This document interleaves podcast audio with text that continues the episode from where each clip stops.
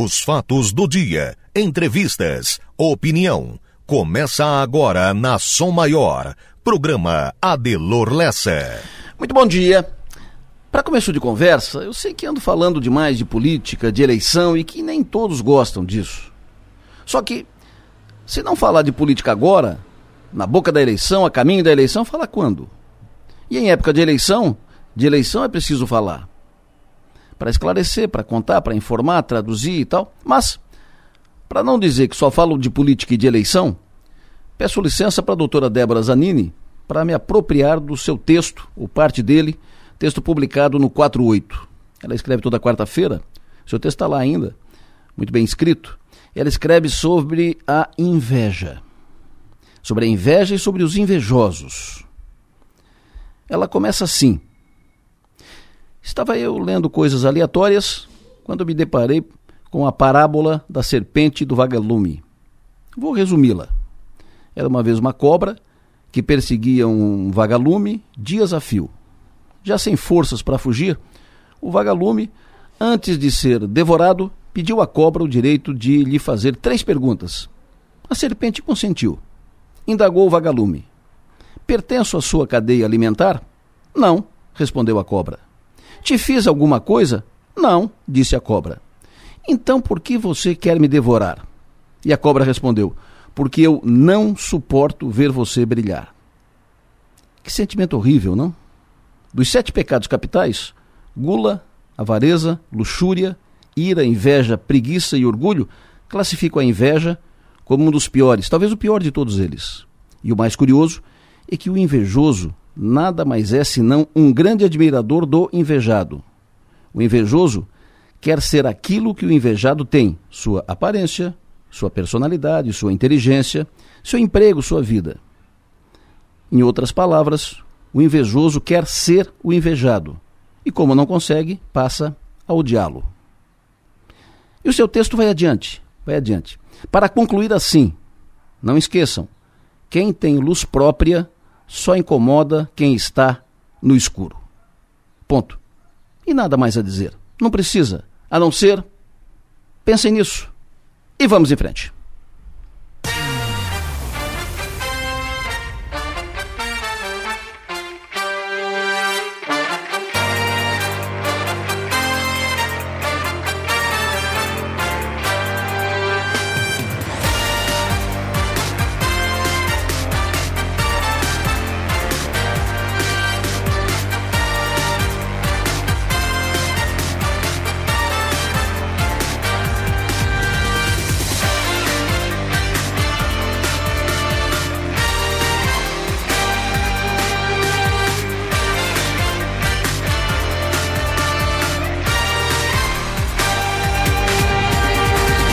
Sul do estado catarinense, 7 horas da manhã, 24 minutos. Estamos no dia 20 de outubro, ano 2022. Hoje é quinta-feira. 20 de outubro já, hein? Barbaridade. Hoje é quinta-feira. Estamos a 10 dias apenas do segundo turno da eleição para governador, segundo turno da eleição para presidente. Será no próximo dia 30, que é o segundo domingo daqui para frente. Estamos a uma semana e meia, então, do final da eleição desse ano 2022. Estou aqui com Manuela Silva, que faz a produção do programa, com Marno Medeiros, que faz a operação técnica, e vamos juntos até as nove e meia da manhã, sempre à disposição de todos vocês. Vocês podem interagir conosco aqui com o programa, fiquem à vontade, mandem para cá informações, pautas, dicas, opiniões. Fale conosco pelo WhatsApp, celular 999847027. Para nos ouvir, além de sintonizar o FM 100,7, acesse o link da Som Maior, que está disponível ali no portal 484 numeral 8 por extenso.com.br. Começo cumprimentando hoje pelo aniversário Antônio Ferreira Scarci, fazendo 13 anos, filho do Reginaldo Scarci. Alô, Antônio, bom dia, parabéns. Quero cumprimentar também outro Antônio de aniversário hoje, Antônio Furlan. Bom dia, parabéns. Cumprimento hoje também pelo aniversário competente profissional da Receita da Fazenda Estadual, Robson Gotuso, foi secretário da Fazenda de Criciúma. Abraço, Robson, sucesso e energia. Cumprimento hoje também pelo aniversário Cláudio de Azevedo, o Tonico Búrigo, Antônio Luiz Búrigo, bom dia, parabéns, parabéns pelo seu aniversário, Jânio Conte, Wilson Martins, cumprimento pelo aniversário Silvia Losso, Geraldo Vestrup, cumprimento hoje pelo aniversário o, a Raquel Paladini, o Luiz Carlos Joaquim, cumprimento pelo aniversário o meu amigo grande, competente, profissional, Caco Keller, e parabéns, através deles, a todos os aniversariantes desta quinta-feira, 20 de outubro. 7h26, primeira informação é de Enio Bisalo. Bom dia, Enio. Pois não, Adelor, bom dia para você, bom dia para quem nos acompanha nesta quinta-feira. Adelor, ontem duas quedas de barreira na Serra do Rio do Rastro e a serra está totalmente interditada. A primeira aconteceu por volta de 9 horas da manhã. A equipe da Secretaria de Infraestrutura de Santa Catarina esteve no local, estava no local ontem pela manhã fazendo o trabalho de limpeza da pista. Ao longo da tarde chegou a ficar em meia pista no quilômetro 406, mas ontem à tarde houve uma nova queda de barreira. E para evitar danos e riscos de novos deslizamentos, até porque há muita lama e a instabilidade na encosta da Serra do Rio do Rastro, decidiram interditar completamente a Serra do Rio do Rastro desde ontem à tarde. E foi decidido pelo secretário Tiago Vieira a liberação total de tráfego na Serra do Corvo Branco, como uma alternativa para quem necessita se deslocar entre o Sul e o Planalto. Então, desde ontem, tráfego liberado na Serra do Corvo Branco e a liberação prossegue, é, continua nesta quinta-feira. E ao longo do dia de hoje, manutenção na Serra do Rio do Rastro e avaliação de riscos para saber se a, o tráfego será liberado ou não no dia de hoje na Serra do Rio do Rastro. Mas, a princípio, o trânsito passa então pela Serra do Corvo Branco. É uma rota alternativa, enquanto a Serra do Rio do Rastro está com o trânsito totalmente interditado. E a reportagem da Som Maior, a Rádio Som Maior e Portal 48, uh, mais uma vez, alerta os motoristas porque desde ontem à tarde, com o início da feira Casa Pronta, o trânsito ficou bastante lento ontem e deve permanecer lento também para esta quinta-feira, tanto na Avenida Santos Dumont como a Rua Visconde de Cairu. Ontem, trânsito bastante lento durante a tarde e também durante a noite. E o mesmo deve se repetir hoje e também no final de semana. Ou seja, para quem transita naquela região do pavilhão de exposições José e Jair Conte, deve ter cuidado e, principalmente, paciência. Adelor. Perfeito, muito obrigado, Enio Bis. Agora vamos à redação do 48. Stephanie Machado, alô, bom dia. Bom dia, Adelor. Bom dia aos ouvintes. O destaque de agora do portal 48 é de segurança. Um homem suspeito de assaltar e realizar um sequestro relâmpago de um motociclista foi preso ontem em flagrante no fim da tarde, no bairro Paraíso, em Criciúma. O crime foi presenciado por um policial militar de folga que repassou a informação aos policiais de serviço. A vítima tinha sido abordada em um semáforo no centro de Criciúma e ameaçada com uma faca por um homem, que ordenou que o motociclista dirigisse até uma região conhecida como Baixada. Ainda, o criminoso obrigou o proprietário da moto a entregar o celular. Assim que a guarnição encontrou a motocicleta, a vítima fez um sinal apontando para o caroneiro. O suspeito, ao perceber que seria abordado, jogou a faca no chão e tentou fugir, mas acabou sendo preso pela polícia. Todos os detalhes sobre esse caso já estão no portal 48. Adelor. Perfeito. Muito obrigado, Stephanie Machado. Quero cumprimentar hoje pelo aniversário. Um abraço muito forte. Usar um termo aqui do, uh, do nosso, nosso, nosso parceiro gaúcho, Ortiz, diz muito isso. Um abraço, quebra-costelas, para o Jonathan Roberge, o Joninha. Parabéns pelo seu aniversário hoje. Também parabéns pelo aniversário Isabela Scaini.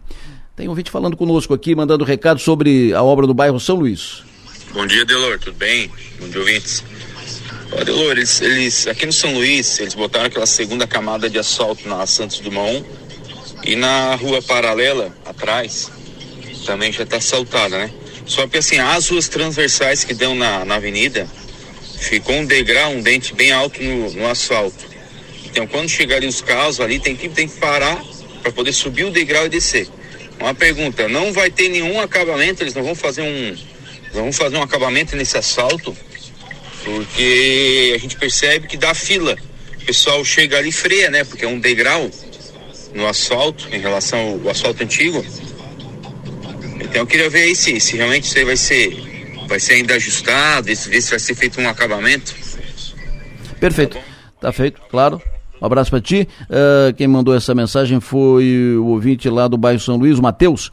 Eu vou repassar para o secretário Tita Beloli, vou procurar saber do secretário informação a respeito disso, viu, Matheus? Muito obrigado pela sua participação e interação conosco. Quero cumprimentar hoje também pelo aniversário a engenheira Renata da Silva Vieira. Está de aniversário hoje.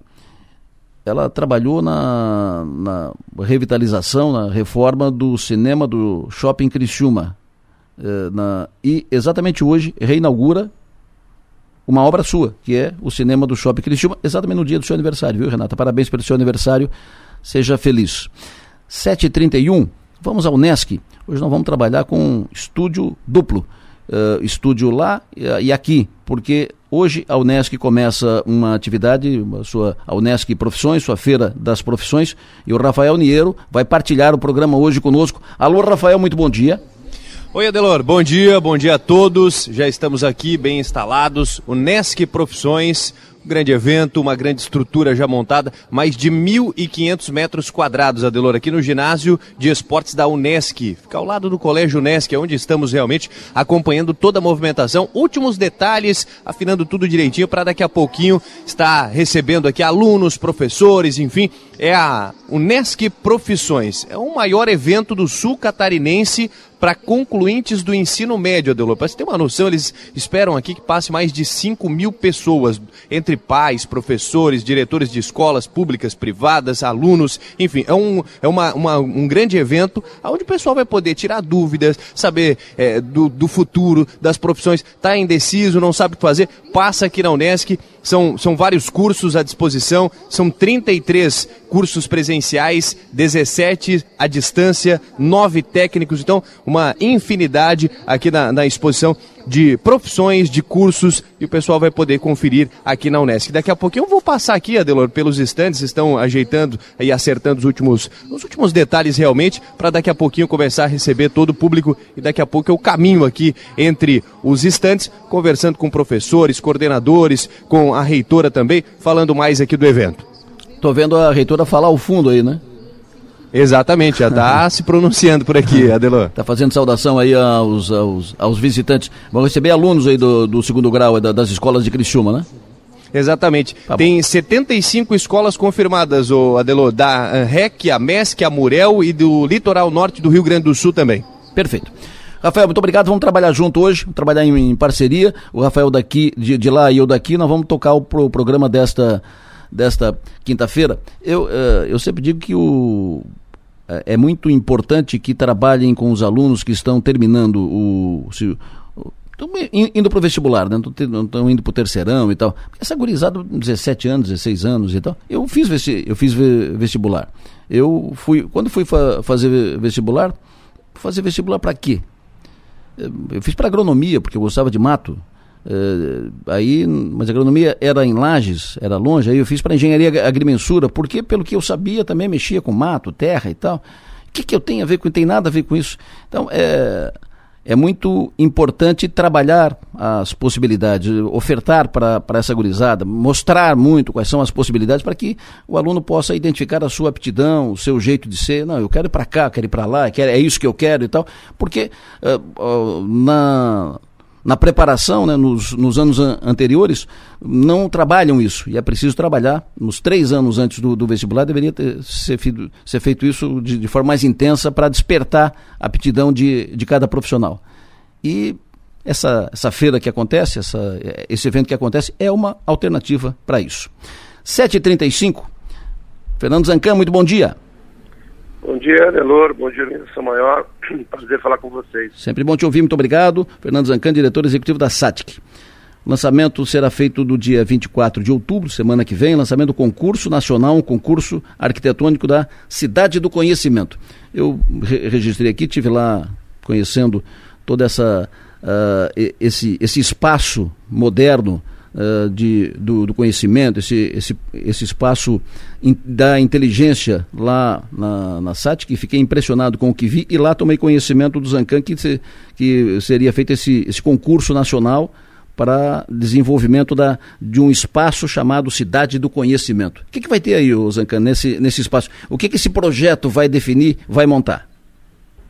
Bem, o projeto Cidade do Conhecimento, Adelor e nossos ouvintes, é um projeto que visa criar uma urbanização em torno de 70, 80 hectares aí no sul de Criciúma. E essa urbanização ela tem uma característica, é uma urbanização sustentável, é uma urbanização visando um mundo de carbono zero, ou seja, todo que, tudo que vai ser feito, tudo que está sendo feito já hoje, é, é visando trabalhar na economia circular, trabalhar com carbono zero, enfim, olhando a sustentabilidade. A SATIC é a única escola que tem hoje em Santa Catarina que tem certificação ambiental, ISO 14000. Então está no DNA da SATIC questão ambiental e esse projeto ele vem, né, essa urbanização ela vem mostrar isso. Isso faz parte também do, da, do, da, sob a guarda-chuva da transição energética justa, que é uma lei que a gente está trabalhando e está implementando a partir eh, desse ano. Esse projeto, é, esse, esse lançamento que a gente vai fazer dia 24, às 3 horas da tarde, é um concurso nacional. A gente, isso faz parte do trabalho que nós estamos desenvolvendo com a empresa de Israel, a Basecamp, e faz parte de lançar o primeiro prédio, é um prédio comercial, o primeiro prédio desse projeto. Ele é um prédio que tem, terá que ter características de sustentabilidade, todas as certificações, tanto LEED e UEL, como toda alguma tecnologia ou tecnologias inovadoras na área de construção civil, materiais e na e menor pegada de carbono. E ele será, não é só o prédio, nós vamos fazer uma, uma, uma ligação entre o centro de tecnologia, para os ouvintes entenderem, nós estamos no anel viário de Criciúma, em frente da M Master Hall. Então, a SATIC, o Centro de Tecnologia, é na frente da M, que é um centro de eventos. Isso. Então, a, a ideia é fazer a, a, ligação, fazer uma passarela que ligue o terreno da SATIC com a M, e essa ligação, essa passarela também está no concurso. Então, você vai chegar em Criciúma, vindo do aeroporto uh, de Omício Freitas, por exemplo, e vai chegar e dizer, pô, cheguei num, numa zona de projetos especiais, que é o, o que foi definido aquela zona no plano diretor de Criciúma, que pega ali da, da, naquela zona da, da IM, da SAT, que vai até o Pontilhão. Então é uma um, um, tem que ser um prédio que dê, que marque Criciúma como uma cidade que está se voltando para tecnologias de baixo carbono e na área de inovação. Perfeito. Esse, esse é um projeto para quanto tempo uh, para execução, Zancan? Qual é a tua ideia? Olha, eu, nós estamos esperando que para fevereiro a gente tenha o um julgamento já. É, é, é, um projeto rápido claro. e que a gente quer lançar esse prédio o ano que vem, talvez no, no primeiro quadrimestre do ano que vem. E aí vamos discutir aí como vai ser feita a engenharia econômica desse prédio. Mas a, a passarela nós conversamos com o prefeito, vai depender também aí de, de conseguir recursos para fazer essa, essa passarela. Mas enfim, isso faz parte desse projeto maior que era a transição energética, então a gente entende que vai ser fácil a gente apresentar um, um, bom projeto e quando tem bom projeto, dinheiro não falta.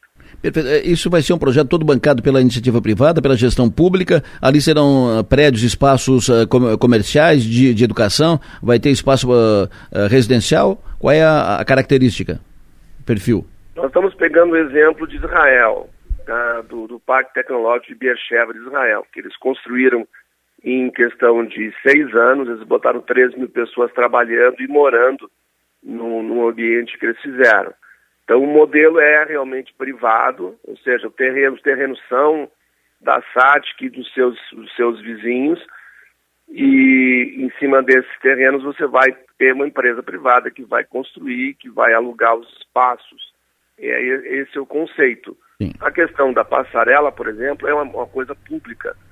Lá, lá, em Israel eles têm uma passarela também que foi feita pela prefeitura. Então tudo isso são parcerias que a gente vai estar tá firmando.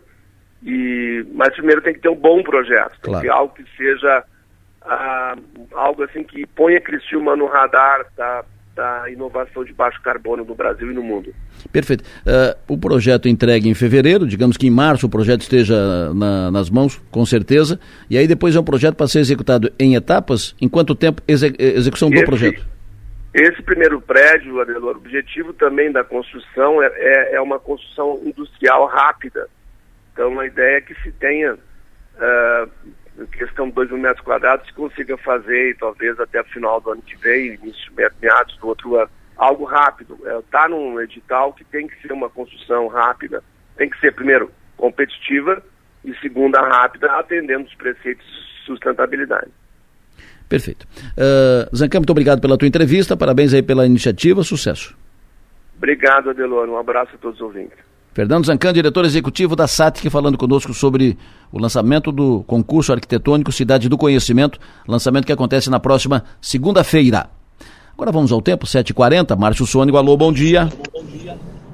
Adelor, Lessa e ouvintes da Rádio Somar, muito bom dia a todos. Tudo bem, professor, me diga como é que fica o tempo hoje. Tem uma, tem uma, uma nuvem lá fora, né? uma névoa lá fora, tá? o que, que representa isso? Como é que fica o tempo nesta quinta-feira, na sexta, fim de semana? O povo quer ouvi-lo. Adelor, pois é. Então toda, toda a região tem uma. Essa nebulosidade, essa nuvem baixa, tipo uma serração mais alta cobrindo a região, e alguns locais está totalmente encoberto, né? Os morros, a cidade, especialmente ali mais para o costão da serra, olhando aqui as imagens de Morro Grande, Meleiro, Turvo. Ali a situação é um pouquinho mais, mais de tempo encoberto, tempo nublado, e até, quem sabe, até com alguma, alguma molhação nessa região, alguma, alguma partícula de, de aguinha molhando as, as casas e assim por diante. Mas, em todo caso, a chuva hoje no estado ela ficou mais concentrada na fronteira com o Paraná. Choveu muito, viu? Teve locais que choveu muito nessa madrugada, ali mais para a região de Blumenau, em direção ao Paraná. E nós aqui no sul do estado vamos ter o dia todo nublado. Temperatura hoje começou marcando 20 graus, vai no máximo a 25, 26, não é um dia frio não. E até podemos ter, sim, aqui para a região sul do estado, alguma precipitação mais para tarde, viu? A chuvinha fraca hoje à tarde acontece aqui na região, até quem sabe com trovoada. Tem modelo colocando que para tarde tem trovoada. Amanhã, sexta-feira, aparece algum sol misturado com muitas nuvens. Amanhã tem mudança de vento para direção sul, então nós podemos sim ter de novo amanhã à tarde alguma chuvinha com trovoada na passagem da frente fria. Essa chuva de hoje, de amanhã aqui na região, é de fraca intensidade ou, ou pouco volume. Até pode ter uma pancadinha mais forte assim de vez em quando, mas no volume final dá pouca coisa, tá? Final de semana está marcando bom tempo aqui na região. O sábado com sol, temperatura máxima vai a 22 graus, não esquenta tanto. Tem ventinho sul no sábado, com isso o mar cresce muito. E domingo também com tempo bom. O domingo está marcando uma garoazinha na madrugada, uma chuvinha passageira na madrugada, depois com tempo bom também domingo. E a semana que vem ela coloca bom tempo aqui na região. Então, aqui para o litoral sul catarinense, aos poucos o tempo vai enxugando um pouco mais, viu? Então, repito, tem essa precipitação para hoje e amanhã, de fraca intensidade e mais durante a tarde. Quanto a vento, então amanhã vira vento sul, até pode ter um ventinho sul um pouco mais forte na praia amanhã durante a tarde. E aí, só na semana que vem tem aparecendo aqui um vento nordeste, que é o típico da, da estação, né? O nordestano está ausente, ele já começaria a soprar desde agosto em diante, mas esse ano está tudo diferente muito nublado, pouco calor e pouco vento nordeste também, o que está chamando a atenção porque é uma alteração no padrão climático da região do sul catarinense, Adelor Lessa. Perfeito, Márcio, muito obrigado. O já está garoando, o ouvinte me informa, já está garoando em Santa Rosa do Sul. Aqui não está ainda, mas já está quase, está com cara de, de garoando já, enfim. Uh, e o ouvinte pergunta para ti o tempo domingo, previsão do tempo domingo, Tubarão. Bom tempo, Tubarão também não escapa de ter uma pancadinha de chuva leve na madrugada, assim como todo o sul do estado. Domingo de madrugada pode ter uma pancadinha passageira leve, depois o tempo melhora em Tubarão também durante o dia. Como é que vai ficar o tempo em Floripa no final de semana? A capital também tem essa situação. Sábado bom, domingo pode ter uma chuvinha na capital pela, pela madrugada, começo da manhã. Perfeito. Balneário Camboriú, final de semana. É mais ou menos que nem a capital. O domingo é que ameaça ter uma pancadinha de chuva leve, domingo de manhã no Balneário Camboriú também. Perfeito. Ok, perguntando aqui. Delor, Delor, dá para dar uma olhadinha aí com o mestre, o tempo para nós aí. Quero dar uma volta com a esposa em Urubici no domingo, por gentileza. É, o domingo Urubici vai estar frio. Primeira coisa, frio, que vai ter um ventinho sul, vai ter uma massa de ar frio. E o domingo é mais ou menos que nem aqui embaixo, viu? Deve estar com o tempo mais nublado, alguma chuvinha fraca em, em Urubici logo cedo de manhã. Depois é melhor o tempo. Gramado final de semana, chefe? Gramado com tempo bom, tanto sábado quanto domingo, e friozinho. Aí vai estar com ventinho sul, a temperatura cai um pouco mais, deve amanhecer com 8 graus por lá no final de semana. Fechou. E para fechar, tempo Laguna final de semana? É, Laguna, é, primeira coisa, pouco vento, né? Pouco vento? Vem pouco vento em Laguna, ventinho sul final de semana, o mar vai estar um pouco mais forte, para quem for para Farol, para Galheta, para Camacho, vai estar mais forte o mar final de semana, mas com tempo bom e tem essa chuvinha também em Laguna, domingo de manhã cedo. Pois é, pouco vento na Laguna é um negócio que não é normal, né? Não, eu, eu, inclusive, ontem, deixa eu te contar, ontem eu fui ali a Tubarão, na Ipagre, lá ah. no Setuba, dar uma palestra para mulheres pescadoras. Opa! Aí tinha, tinha pescadora de Imaruí, Bituba, Garopaba, Laguna, Pescaria Brava e Jaguaruna. E justamente elas comentaram que esse ano está totalmente atípico a situação no mar. Hum. O mar está sempre mais, mais cheio, mais, assim, mais agitado. E a questão do vento nordeste que desapareceu. Então, ela, elas hum. até comentaram que eu mostrei o gráfico de vento de, da região, que em agosto em diante o nordestão predomina, e esse vento nordestão sumiu do mapa. Então, olha só.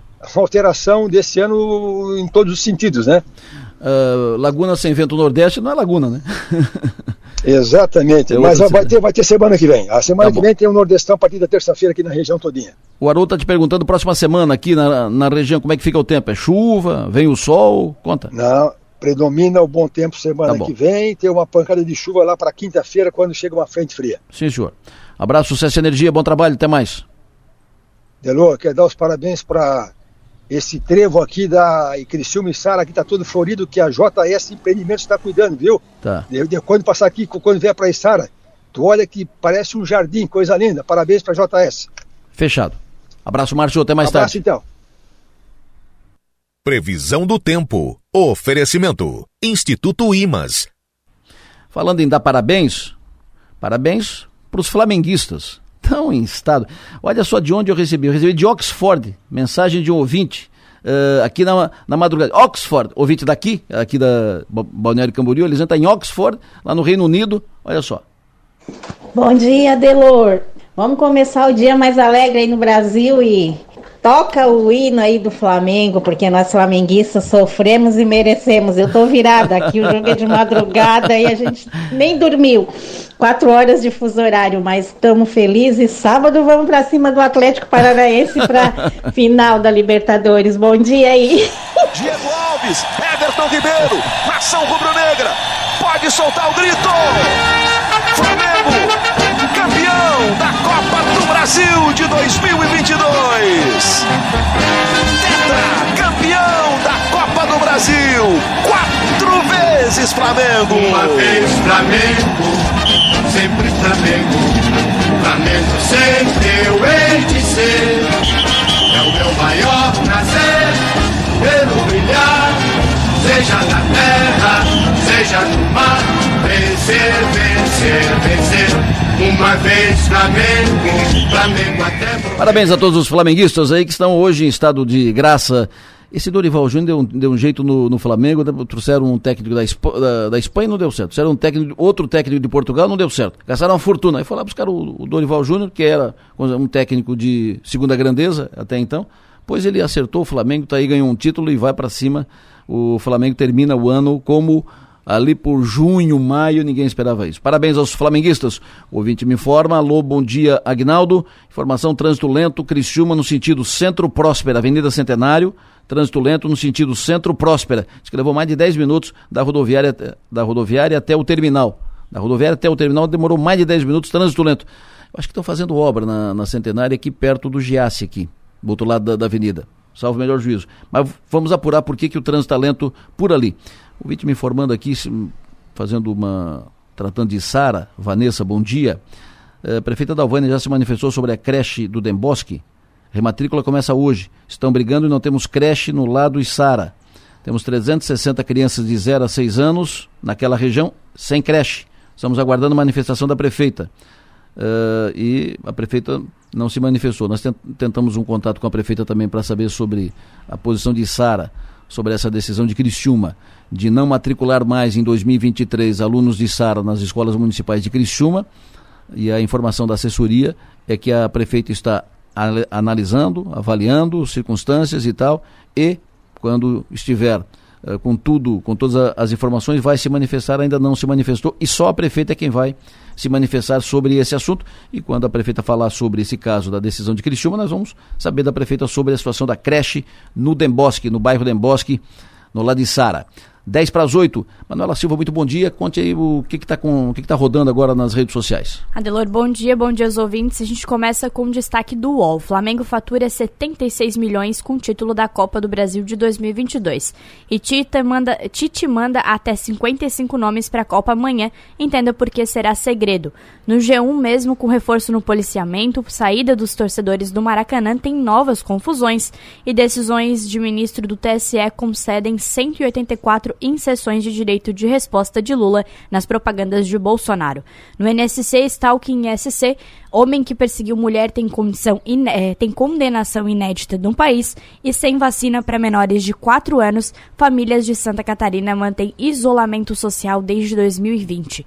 No 48, aluguel de verão, no sul, busca por imóveis na praia subiu quase 40% desde agosto e saiba quais são os felinos silvestres mais comuns em Criciúma. Para fechar, no Twitter, claro que não tem outro destaque, mais de um milhão e meio de pessoas comentam a, a, a vitória do hum. Flamengo hum. em primeiro lugar agora no Twitter.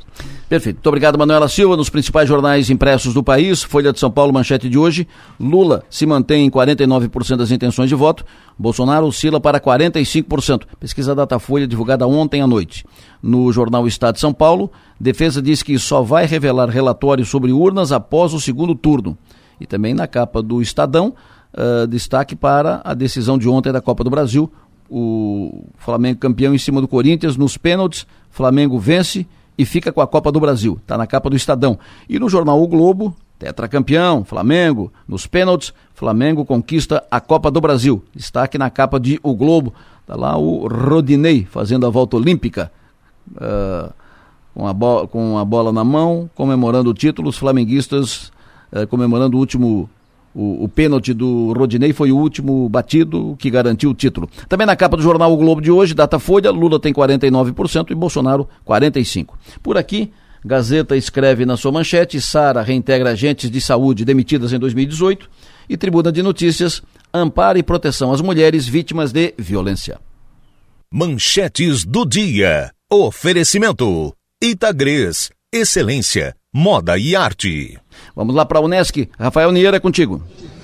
Pois não, Adelor. Estou aqui com dois professores. William Longe, fisioterapia, do curso de fisioterapia, representando a coordenação do curso, e a Elaine Pavei Antunes, que é coordenadora do curso de engenharia civil, para a gente conhecer um pouco mais sobre os dois cursos, sobre um pouco mais da profissão também. Professor William, seja bem-vindo, bom dia. Bom dia, Rafael. Bom dia a todos os ouvintes. Obrigado pela oportunidade de estar falando da profissão e do curso. Bom, a, estamos aqui acompanhando os últimos ajustes, já começam as primeiras pessoas a, a chegarem aqui na feira, mas falando um pouco mais sobre o curso de fisioterapia, o que está disponível hoje, o que, que o pessoal vai poder encontrar por aqui? O curso de fisioterapia da Unesc é um curso bastante tradicional, já tem mais de duas décadas de atividade, com uma estrutura interna no campus extremamente qualificada, né? tanto de, da parte básica de laboratórios e a parte de atendimento, a parte intermediária também formativa e a parte de atendimentos e vários convênios com inserções na, na região, não só em Criciúma, né? Então a formação do, do, profissional fisioterapeuta hoje na Unesc ela é considerada extremamente completa e elogiada até fora. Em outros estados a gente tem é, egressos que estão até fora do Brasil tendo um desempenho excelente. Assim. Então a gente destaca assim, um, uma estrutura, uma infraestrutura muito qualificada, um corpo docente, a maioria dos professores, mestres, doutores, atuando na sua área de formação e de expertise, de experiência profissional, que qualifica muito a formação né, do estudante. O curso tem sido muito procurado, né? a gente tem visto outros cenários no Brasil, comparativamente aqui está tendo uma procura muito boa. Né? Então, são sinais de uma qualidade do, do curso assim a formação dos profissionais é, que nos procuram e que encontram esse projeto de sucesso que é o curso de fisioterapia. O que está à disposição? Eu passei agora há pouco aqui é, pelo stand de vocês, um espaço reservado aqui para fisioterapia. Tem alguns equipamentos, alguns itens. O que, que o pessoal vai poder, vai conhecer, obviamente, mais do curso e, e ver o que mais ali no espaço? Isso. Ali tem só uma amostra parcial né, de algumas coisas que o fisioterapeuta utiliza. Então, alguns recursos eletrofísicos, uhum. tem uma maquete de coluna vertebral, tem um podoscópio que vai poder avaliar o apoio plantar das pessoas que têm alguma alteração do apoio plantar, é, avaliação de força com dinamômetro em quilogramas força. Então, são algumas coisas que o fisioterapeuta usa que estão exemplificando um pouquinho da profissão, mas não esgota. Claro que o, o melhor para entender ali é o bate-papo com uhum. os estudantes e professores que vão estar por ali explicando, falando da profissão. Isso acho que vai ser o mais interessante. Estarão durante todo, todo o dia hoje? Isso, Como é durante todo o dia tem uma escala com pessoas ali do curso que vão estar à disposição dos visitantes. Então a gente convida todos os ouvintes que têm interesse em conhecer melhor a profissão que venham e quando vierem na feira visitem ali o estande da, dentro da área de saúde, né, da fisioterapia. Bom, professora Elaine, fala um pouquinho sobre engenharia civil também. Seja bem-vinda, bom dia. Muito obrigada. É, bom dia a todos os ouvintes. Bom dia, Rafael. Um prazer estar aqui. É, é, nós vamos ficar aqui, né, na feira Unesc Profissões, dois turnos, manhã, tarde e noite, para apresentar o curso de engenharia civil para todos que vierem aqui na feira. Bom, é, esse ano a gente está trazendo para cá, a gente gosta muito de mostrar as possíveis áreas de atuação do profissional de engenharia civil. É, é comum a gente pensar assim, ah, um, principalmente estudante que está vindo de terceirão, ensino médio, o que, que o engenheiro civil faz? O engenheiro civil faz estrutura, faz prédio. Né? E a amplitude profissional do engenheiro civil é muito maior. Tá?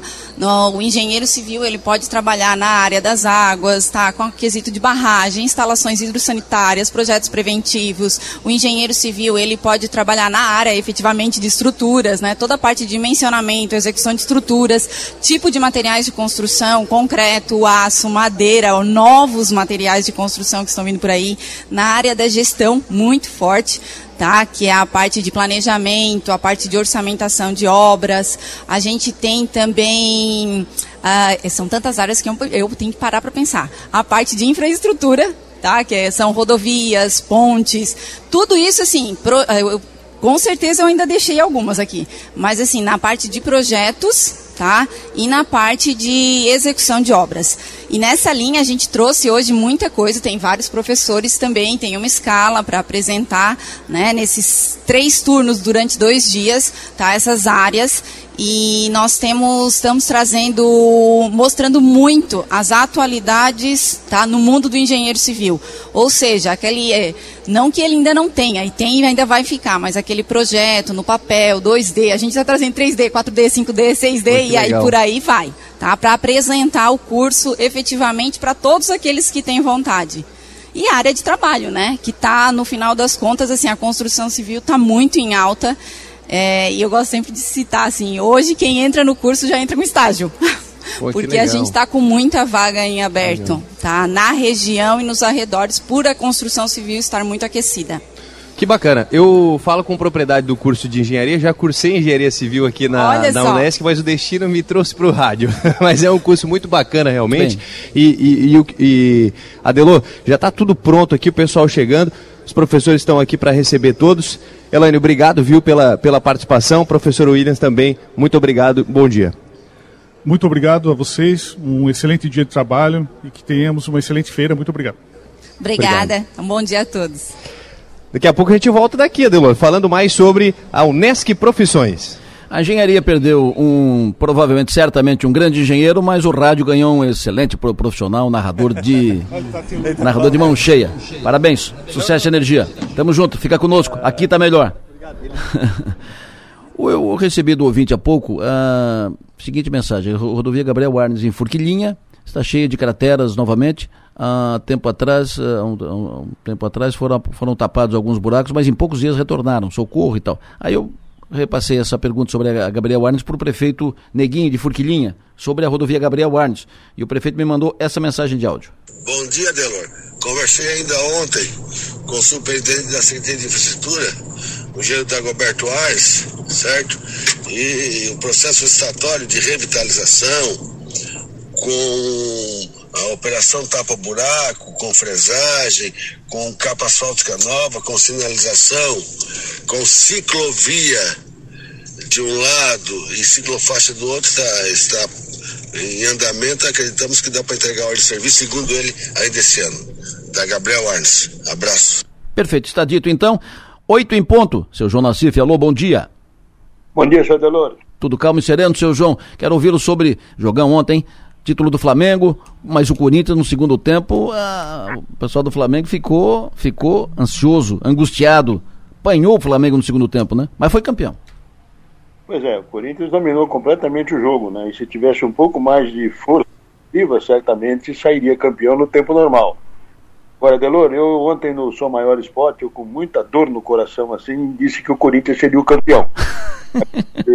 Porque eu vi, eu, eu vi um Corinthians, é, tipo assim, faca nos dentes, o Flamengo sentado num resultado e não foi bem, apesar de ter dominado também o primeiro jogo. Então a expectativa que eu fazia, agora sem, sem paixão, né? Hum. É que o Corinthians ganharia, ganharia o título. Poderia ter feito isso. Chegou ao empate, saiu a cobrança de pênalti, e depois uma bola na travessão lá, que caiu lá em São Januário, acabou dando, dando ao, ao Flamengo o título. Agora o Flamengo, mas cuidado, né? Ele vai pegar um Atlético Paranaense agora na final do Libertadores, e se jogar essa bolinha ontem, certamente vai encontrar dificuldades. Ontem o Corinthians saiu para o jogo, foi para cima, passou o Flamengo, o tempo dominou completamente, e o, e o, e o Corinthians no primeiro tempo veio para mais para se proteger, tentando buscar o contra-ataque. E o Flamengo foi impotente para furar o bloqueio. Teve dois gols anulados, ficar com a unha um pouco à frente, né? Mas de hum. qualquer maneira o Corinthians ontem foi bem e acabou sendo, sendo vice-campeão. E o Flamengo é tetracampeão da Copa do Brasil. Isso aí qualquer um que ganhasse atingiria essa, essa marca para igualar ao Palmeiras. É todo mundo louco para chegar em quatro, quatro títulos que o Palmeiras, que o Palmeiras já tem, né? Então eles que prestem atenção aí que o ano que vem pode ter para ele. tá bom, doutor. E o que, que tu espera do Criciúma, fim de semana, no Rio? No Rio! Tá, tá chegando a hora, né? A gente tá com uma expectativa boa, o eu tenho falado com alguns deles aí, há toda uma confiança, os jogadores a gente percebe também, né, estão dentro de um processo de, de autoafirmação nesse campeonato, depois das dificuldades iniciais, manteve um belo processo de reação. E tem a questão, Adelo, desse jogo do Vasco contra o esporte, isso aí que acaba sendo preocupante. Conversei, conversei ontem à noite com o doutor Rodrigo Capella, que é, o, que é o jurídico da Federação Catarinense de Futebol, e colocando para ele a questão assim do árbitro ter trocado a súmula, né? Hum. Na, primeira, na, na, na, primeira ele disse que ele tinha encerrado o jogo, depois ele ratificou dizendo que, havia, que tinha sido suspenso o jogo e não encerrado. Hum. O fato do jogo ser suspenso dá ao tribunal Isso. munição para quem foi o responsável pelos incidentes Isso. lá. Os responsáveis pelo incidente acabam perdendo e o quem não foi responsável ganha por 3 a 0. Exatamente. E aí fica aquela dúvida. Quem é que começou a bagunça? Não foi o jogador do Vasco? Ah, invasão de campo, houve invasão, abriram o portão, coisa e tal. Mas o estopim de toda aquela confusão foi do cara do Vasco que foi lá provocar a torcida, a torcida do, do esporte. Então, é uma situação que deixa uma preocupação, porque vai ter muito trabalho de bastidor, vai ter muito trabalho dos advogados dentro do, dentro do tribunal. E nós sabemos que sempre há uma força maior para um time dos grandes, né? Então há esse risco aí do Criciúma acabar, o Criciúma entre aspas, né, o Criciúma, o esporte e outros prejudicados em função daquela confusão. Se dá 3 a 0 para o Vasco, o Vasco já vai dar um salto à frente e fica aí um, praticamente a, a um palmo aí de conseguir o acesso. Então é esperar para ver o tribunal vai decidir, se confirma o resultado de campo, o esporte ou o Vasco uma vitória por 3 a 0 para aquele que não foi o responsável pelos incidentes. É, lembra que falei isso aqui na, na segunda, né? É, que ele, é o jogo suspenso, que é Rio, Vasco, STJD, Rio, CBF, o, o, o auditor denunciou o esporte uh, e que o, Vasco ia ganhar os três pontos. E, lembra? Falei, né? Eu, eu, vai Não, dar. Mas assim, o jogo, o jogo suspenso. Naquele momento o jogo estava encerrado hum. pela súmula do. Se hum. o jogo está encerrado, prevalece o campo. Né? Depois, ele, depois ele ratificou. E aí é que é essa dúvida tá aí com a retificação, o que é que pode acontecer. E sem, sem dúvida alguma, se ficar para um lado, vão ficar para o lado do Vasco. Seu João, abraço, sempre bom ouvi-lo, sucesso e energia. Até mais. Valeu. Abraço, até mais. Bom trabalho. No Fio do Bigode. Oferecimento: Raibel e Clínica Odontológica Doutor André Lima. Olha, cá para nós aqui, eu não, não, não quero não quero conflitar com ninguém, mas concordo aqui com o William Nunes está falando comigo aqui, o seguinte, futebol tá chato, o jogador agora tem que pedir desculpa quando, quando fizer gol. O jogador não pode comemorar? Pode sim, provocar pode, é do jogo. Ué, Uh, não pode agredir ninguém, não pode ofender, mas uh, ironizar, uh, Pode, é do jogo, é, é, é extravasar a comemoração. Isso acontece no mundo inteiro. Ninguém tem o direito de, por causa disso, arrebentar portão, invadir campo, bater em jogador, quebrar isso. Hum, e, bom, é a minha opinião, né? Eu, como torcedor, uh, como torcedor de, de, futebol, penso assim. Recebi mensagem do ouvinte aqui escrevendo o seguinte: o Peru que me escreveu. Uh, você acredita que fiz um exame, um eletro, um eletrocardiograma, exame de coração, dia 23 de setembro, e ainda não tem resultado. Porque o médico que faz o exame de todo o estado é em Florianópolis e leva 30 dias ou mais para sair. Isso não tem lógica, um mês segue a prova e ele com, com um problema no, no, coração. Se o médico pediu o exame é porque tem, é, tem, tem risco. Faz 23 de setembro, praticamente, já, nós já estamos chegando no 23 de outubro e praticamente um mês e não recebeu ainda o resultado do exame. O homem está angustiado, né? Intervalo, eu volto em seguida, depois a política aqui no programa. Maga, bom dia. Bom dia, Delor. Mas já está a postos aqui comigo no, no estúdio. Uh, em seguida, eu, e o Pera vão falar de política, mas antes, vou conversar com o comandante do 9 Batalhão Polícia Militar, Criciúma, Tenente Coronel Santos Sartor. Comandante, bom dia. Bom dia, Adelor. Bom dia aos ouvintes da Rádio Sul Maior. Sempre bom ouvi-lo, comandante. De, de novo, o povo assustado com golpes de extorsão contra comerciantes e muitos casos, muitos casos, uma nova onda aí. Uh, como é que é essa, esse novo golpe e como é que a pessoa, o comerciante, enfim, todos que são vítimas de, desse golpe, como é que devem se portar? Como é que, o que, que devem fazer? É, já é a, a terceira vez, pelo menos, desse ano que vem essa essa onda, né, desse tipo de, de golpes marginais sempre se, se reinventando. É, qual que é o, a estratégia desse, desses marginais para buscar é, algum tipo de recurso?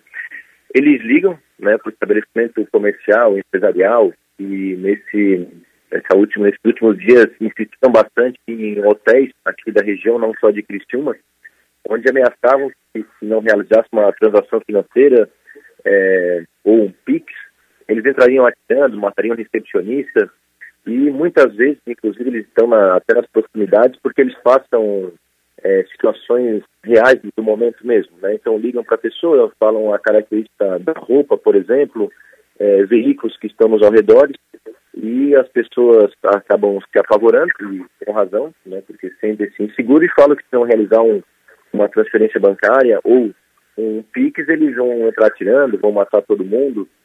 Então as pessoas acabam acionando a polícia militar, que por certo bloco o mais rápido possível para esses locais, mas é de pronto é, percebe que, que trata-se de golpe. Né? Então qual é a orientação que a polícia militar passa?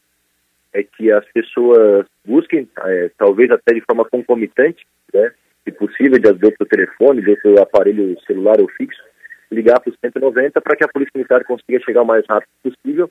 E se esses marginais, como foi na última vez, é, que estavam nas proximidades e foram presos pela Polícia Militar, se eles estiverem próximos, que a Polícia Militar consiga abordá-los, identificá-los e, se possível, realizar a prisão. Coronel, a gente sempre fala sobre isso, mas quando acontece um golpe tipo esse, liga para aplicar um golpe assim, assado, ou seja, estou com teu filho, vou entrar aí, vou fazer isso e tal, tu não está preparado para isso, né? Então, mesmo que tu saiba uh, o que fazer, mas na hora fica nervoso, fica tenso, tu não está preparado para isso. Qual é a dica, assim, fatal, fundamental, tipo lapidar, né? a orientação lapidar que o, senhor, que o senhor dá quando recebe uma mensagem? Uh, porque daqui a pouco ele não sabe se é ou se não é golpe. Como é que ele deve fazer? É, exatamente, é, certamente eu nunca passei por isso, mas Nem deve eu. ser desesperador. Então a orientação é ganhar tempo, né? É não realizar aquele, principalmente na transação financeira, é, de inopino, de, de pronto, né, tentar ganhar tempo para conseguir acionar a polícia militar ou fazer contato com o seu familiar, muitas vezes estou com seu filho aqui sequestrado, estou com seu filho próximo, é, buscar o contato com esse familiar ou né, o mais rápido possível ligar para a polícia para que consiga se fazer presente e auxiliar no, no desenrolar dessa situação para verificar se realmente trata de golpe, né, pode ser que em algum momento não, não, não seja um golpe, realmente trata-se de um, de um sequestro, mas não é a nossa realidade local aqui no momento, mas a polícia vai deslocar o mais rápido possível e tentar auxiliar essa pessoa para desenrolar essa situação. O importante, então, o mais importante é ganhar tempo, né? E, se possível, uma outra pessoa que esteja próxima ou de um outro aparelho celular, acionar o 190 é, para que a polícia desloque até o local. Outra coisa, situação importante desse outro tipo de golpe, que as pessoas porventura estejam próximo é, dos estabelecimentos, é buscar qualquer tipo de característica de pessoas atitude suspeita, veículos parados com pessoas dentro que de repente é, é, saem né, é, do local, enfim, buscar o maior número de características possível para buscar uma possível identificação. Né? Perfeito. Comandante, sempre bom ouvi-lo. Muito obrigado pela sua atenção aqui e bom trabalho. Adelor, obrigado pela, pela oportunidade, um grande abraço, bom trabalho. Comandante Sandy Sartor, Tenente Coronel, comandante da Polícia Militar Criciúma, Batalhão de Criciúma. Tenho o prazer de receber aqui no Estúdio Sou Maior Adriana Marquezine, da Associação das Micro e Pequenas Empresas de Criciúma e Região. Bom dia, Adriana. Bom dia, Delor. Bom dia a todos os teus ouvintes. Sempre bom te receber. Muito obrigado. Parabéns aí pelas atividades que vocês fazem em torno da AMP. Sempre em torno e apoiando e estimulando os micro e pequenos empresários de Criciúma e região. Me fale sobre esse, essa primeira edição do Movimento Empreender no próximo domingo. Então, Adelor, o movimento empreender ele, ele já está acontecendo desde a semana passada, né, onde a gente teve uma etapa de capacitação para os expositores. E o movimento nada mais é do que unir forças é, junto aí com o apoio do Poder Público de Criciúma, Prefeitura, Fundação de Cultura e a Casa do Empreendedor, para que a gente consiga trazer todos aqueles empreendedores que têm os seus negócios próprios, mas que não têm loja física, né, que o pessoal que organiza as feiras, os coletivos. E aí acontece agora essa segunda etapa, que a primeira foi a capacitação, a gente traz a segunda etapa que é a exposição que é aquilo que todo mundo está em casa esperando para poder participar, né? Que são mais de 250 expositores inscritos já. Então vai ser uma grande feira ao ar livre que nós vamos estar realizando em Criciúma. E os produtos são dos mais diversos, né? Eu sempre falo, as pessoas vão poder passar por lá e vão poder olhar e dizer, meu Deus, eu não sabia que isso aqui era feito em Criciúma, que tem alguém em casa fazendo isso. Mas que tipo de produto, assim? A gente tem acessórios, a gente tem roupas, a gente ah. tem é, bijuterias, a gente tem produtos artesanais mesmo, de decoração, bolsas, roupas. Nós temos lá também é, a parte de gastronomia, né, aquele bolinho caseiro, a gente tem é, biscoitos, nós temos também o pessoal de hambúrguer que vai estar tá lá. Então, assim, é dos mais diversos. A agricultura familiar está com a gente, a gente tem produção de mel, né, que é feito por aqui, que é vendido isso para fora de Criciúma. E às vezes as pessoas não têm essa noção, né, de quanta coisa bacana, de quanta riqueza e a força nossa de empreender que nós temos em Criciúma, né? Perfeito. Onde acontece? Vai acontecer no Parque é, Altair Guide, né, anexo à prefeitura, para quem às vezes não se localiza. Isso. E vai começar às 9 horas da manhã e nós vamos até às 17 horas da tarde. Então lá vai ter a feira, a exposição, nós vamos ter mesas de atendimento ao empreendedor também. Ah, eu quero abrir o meu negócio, mas não sei por onde começar. Nós vamos instalar para dar orientação. Eu quero abrir um MEI, eu não tenho, não sou formalizado. Vamos instalar para orientar também. A Fundação Cultural vai estar cuidando de toda a parte da cultura, das atrações artísticas, para dar uma movimentada legal lá para nós. E nós vamos ter uma área de gastronomia também, que é aqueles nossos é, criadores, né, de tudo uhum. que é ligado à alimentação. Então a gente vai criar uma praça de alimentação lá, então pode passar a tarde com a gente lá, leva a família. O parque é incrível, né?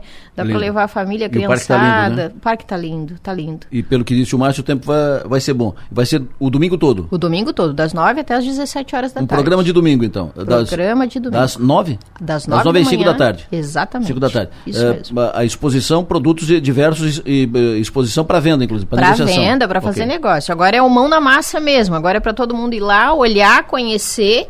E se quiser adquirir os produtos que vai encontrar lá, sim, também vai poder levar. E vai ter de comida até, até hum, decoração. Tudo, Botar tudo na sala. imaginar, assim, ó, vai ser realmente incrível. Falou. São vários coletivos participando, né? A gente tem o pessoal da Feira Inspirar, nós temos a própria FAS que vai estar participando conosco, a Maria Lamparina, nós temos a agricultura familiar. O que, que, é a Maria Lamparina? Maria Lamparina trabalha com artesanatos, ah. né? Com bastante coisas nesse, nesse sentido, decoração, artesanato é assim, ó, é cada peça tão... é uma, é uma, senhora, é, uma, é, é um coletivo. Ah, é um coletivo. A gente chama os coletivos, né? Perfeito. né? Igual a Feira Inspirar. A Feira okay. Inspirar está crescendo gigantemente. Em Criciúma já está com mais de 200 mulheres cadastradas já. E uma das nossas, é, das nossas, vamos dizer assim, regras, né? É que não tenha loja física. Hum. Então é para mostrar o poder desse empreendedorismo, porque essas famílias compõem a sua renda e gira a nossa economia aqui quando elas vão para feira ou quando elas vendem na internet só através do seu Instagram. Então Hum. a gente vai levar isso para rua e vamos mostrar todos os coletivos unidos. Maravilha. né? Domingo, programa de domingo, das 7 da manhã às 5 da tarde. Às 5 horas da tarde. Muito obrigado pela tua vinda aqui. Parabéns, sucesso. Obrigada, Delor, todo mundo convidado. Esperamos vocês por lá. 8 horas e 21 minutos. Agora sim, vamos falar de eleição.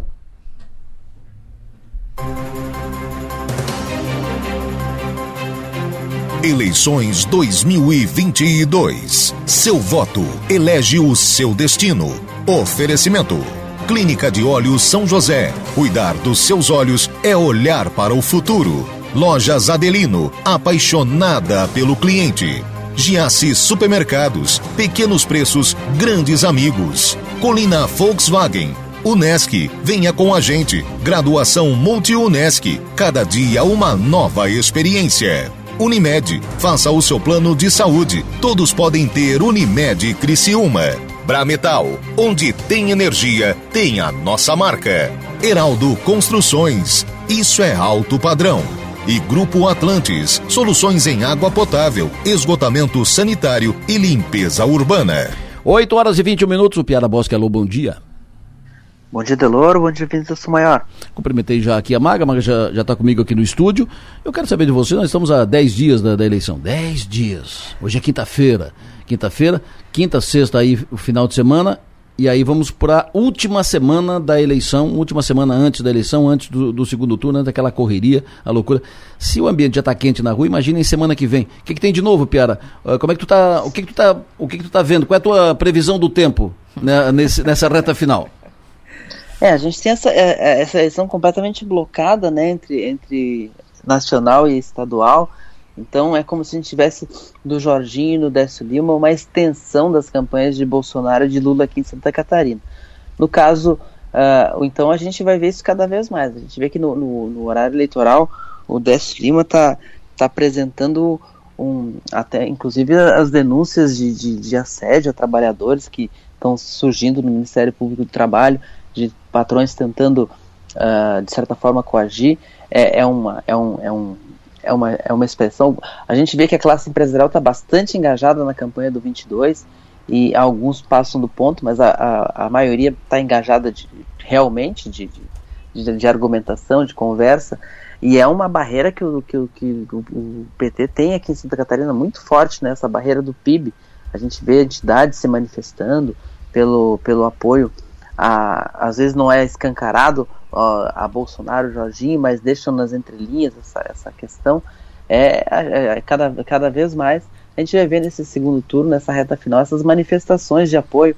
Vamos ver se elas têm efeito, né? Aqui em Santa Catarina toda a tendência é de que o Bolsonaro vença com bastante vantagem, que o Jorginho seja puxado nessa, nessa vantagem, mas a campanha dos bolsonaristas ela, ela, não é uma campanha só de vitória em Santa Catarina, ela é uma tentativa de aumentar a diferença, porque a diferença que aumentar Isso. aqui pode compensar outras regiões. Então, acho que vai, a gente vai ver essa última semana muita, muita fala sobre abstenção, sobre reduzir a abstenção, sobre chamar as pessoas para a urna.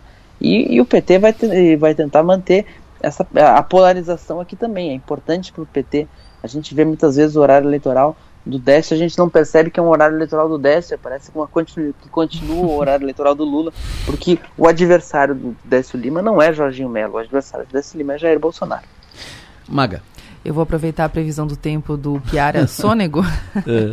para fazer um, uma comparação, né?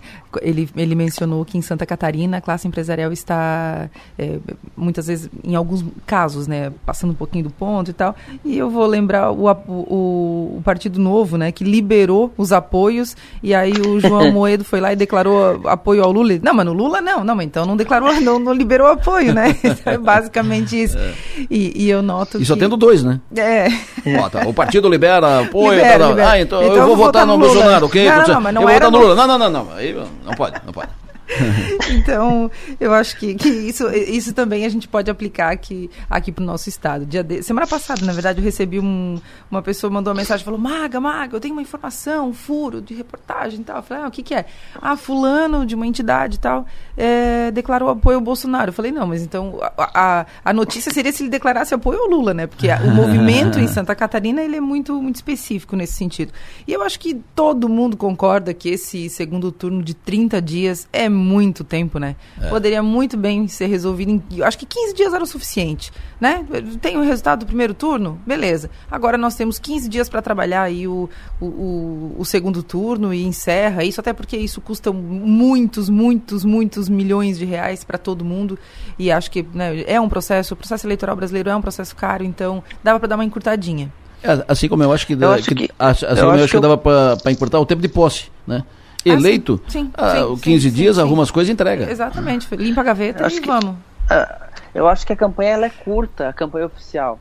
Mas ah, o segundo turno é que está longo. É, eu acho que muito a gente tiraram tempo do primeiro turno. Tiraram tempo do primeiro turno, que é, uma, que é, um- é o período em que tu tem campanha de. Só, só em Santa Catarina eram 900 candidatos para analisar. E tu tem uma campanha super corrida no primeiro turno. E aí no segundo turno a gente tem esses, essas três semanas longuíssimas eh, de- em que eles não têm mais nem o que dizer, tipo, não tem uma proposta nova, não tem uma ideia nova, já foi dito, já foi apresentado, mas eh, eu acho que tem uma distorção aí.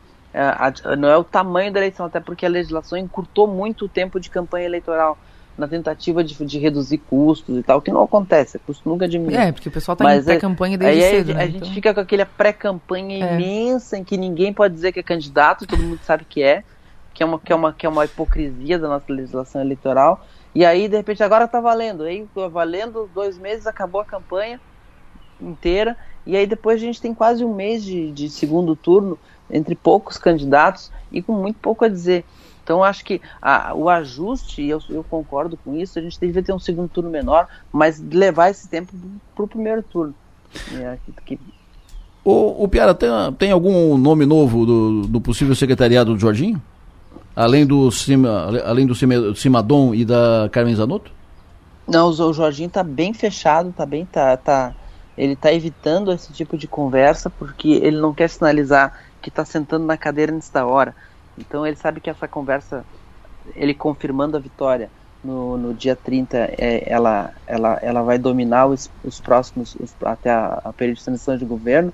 Ele não tá, não tá, não tá antecipando. Eu tenho conversado com algumas pessoas ligadas a ele, ao entorno, ah, parlamentares, todo mundo pensando no assunto, né? Quem é que Hum. pode ir, quem é que não pode ir. Fazendo Ah, conta. tem, tem expectativa, a, a própria bancada do PL na LESC elegeu 11 ah, deputados estaduais. E tem gente, e tem gente interessada em subir, né? A gente vê, por exemplo, ah, o presidente da Câmara de Joinville, Maurício Peixe, que é do PL desde antes da, da, da entrada do Bolsonaro, ou seja, um aliado leal do Jorginho, e também muito próximo do prefeito lá em, em Joinville. Ele é o primeiro suplente, então tá na boca para assumir. Então, to- todo mundo ali, quem, quem é que vai sair para ele, pra ele, pra ele entrar? Eh, as possibilidades de composições com outros partidos, né? Vê que o, o Progressistas, o, o próprio PSDB em Criciúma ficou com posições importantes eh, de gente eh, bem votada na, na suplência, que é o caso do Acélio aí. Poderia ter uma composição. Se a Giovânia sobe com a Carmen, acho que essa aí, acho que a Giovânia não vai, não vai ficar muito tempo fora de Brasília, não. Mas tem toda, tem toda uma especulação, mas o Jorginho tem bloqueado essa conversa. Tem bloqueado bastante essa conversa e tá, cada, cada, cada, cada momento não está antecipando, não. Tens alguma informação sobre isso, Maga? Não tenho nenhuma informação sobre isso, mas tem informação sobre a briga pela presidência da Alesc, né? É o que eu ia falar agora, então Que- passa. que Pode tocar. que também é, é, uma pauta que vai dominar o, o, o assunto político aí pós segundo turno. E, e há a informação de que dentro do PL, porque a- o cenário parece um pouco encaminhado e tudo mais, mas não, né? Não até que não aconteça de fato. E, e a informação que tem é que dentro do próprio PL já há essa disputa, né? Obviamente, porque, por exemplo, Ana Caroline Campanholo quer, quer essa vaga, quer essa posição dentro da Assembleia Legislativa. Informação que eu tive é que o PL se reuniu, fez uma reunião de, de bancada e o, o entendimento do PL é que o PL, como, como maior bancada, eh, tem o direito de reivindicar a presidência e que ma- na bancada quatro pré-candidatos. A Ana Campanholo, o Maurício Scudilarc, o Márcio Machado e o Berlanda. Uhum. Seriam os, Exatamente os pretendentes. Quatro candidatos pelo PL. O, o Jorginho fez algum sinal? Qual é a tendência do Jorginho para fazer maioria na Assembleia? Ele não deve eh, entregar a presidência da Assembleia para um partido possível aliado na Assembleia? Ou, ou- ou tu entende que o Jorginho vai bancar um presidente do seu partido, Piara? eu não acredito que o Jorginho vai bancar, mas acredito que a tendência é que ele, ele tenha, que, tenha que fazer esse alinhamento. Uhum. O, que, o que eu tenho ouvido falar é que existem a tentativa de construir alguma coisa por fora do PL, para que o PL não fique tão forte na Assembleia Legislativa, tendo, tendo governo e tendo essa bancada tão grande que tem. Isso. E aí a, a, pode acontecer o que muitas vezes acontecia com o MDB, que o MDB tinha a maior bancada, e mais não tinha os 21 votos, e aí acabava isolando, isolado. Uh, e aí o beneficiário pode ser, dessa vez, curiosamente, justamente o MDB. Se fala muito do nome do Mauro de Nadal. Isso. De uma construção em torno do Mauro de Nadal, ex-presidente também. Foi presidente da Assembleia ali em 2019. Uh, ah, foi então, em 2021. Uh, e, e, que ele aglutinaria, e aí uh, outros partidos da casa fariam esse, essa composição em torno dele para dar uma equilibrada no poder, né, para o PL não sair forte demais. Uh, se falava também algo em torno do, do Marcos Vieira nesse sentido, mas o, o Mauro de Nadal parece um nome mais leve. Perfeito, eu ouvi também em torno do, do Mauro de, de Nadal, que seria uma, uma alternativa mais o MDB é a segunda bancada, porque se o Jorginho compõe com o MDB, negocia com o PL pra, pra, sobre a presidência da Assembleia, tipo, primeiro tempo com o MDB, segundo tempo com o PL, mais ou menos isso e tal, o, ele, ele, poderia ter o MDB na bancada e faria 17 já deputados, ficaria mais próximo de uma maioria na Assembleia Legislativa. Então, o Mauro seria o nome do, do MDB. O, o PSDB, o é difícil com, com, apenas dois deputados bancar uma, uma presidência. Tu tens alguma outra informação sobre isso, Maga?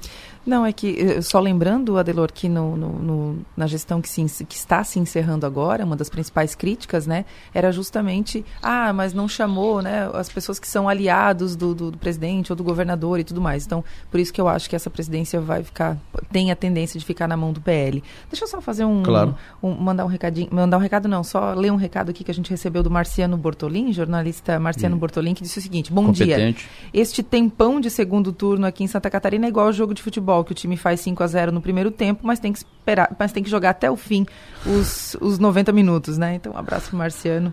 É, ma é mais ou menos isso, mas hoje não queremos falar de futebol, né? Ficou. Deu já essa pauta, né, Delor? Tô com, uma, tô, tô, com uma corintiana aqui, ô Piara. Uma corintiana aqui que tá angustiada, angustiada. Vamos dormiu mal, dormiu mal, acordou no meio da madrugada, uh, tá aqui angustiada, resmungando aqui, desde a hora que chegou. Oh, que saudade de quando eu ficava angustiado porque perdi uma final de campeonato. Eu, não, eu falei, que saudade do brasileiro brigando por causa de futebol, né, Piara? Maravilha. Não, porque meu, meu time tá muito longe disso. Não, teu time. Não me pertence mais. É, o teu time ganhou um título já esse ano, o que, que tu tava? Tu já levantou taça esse ano?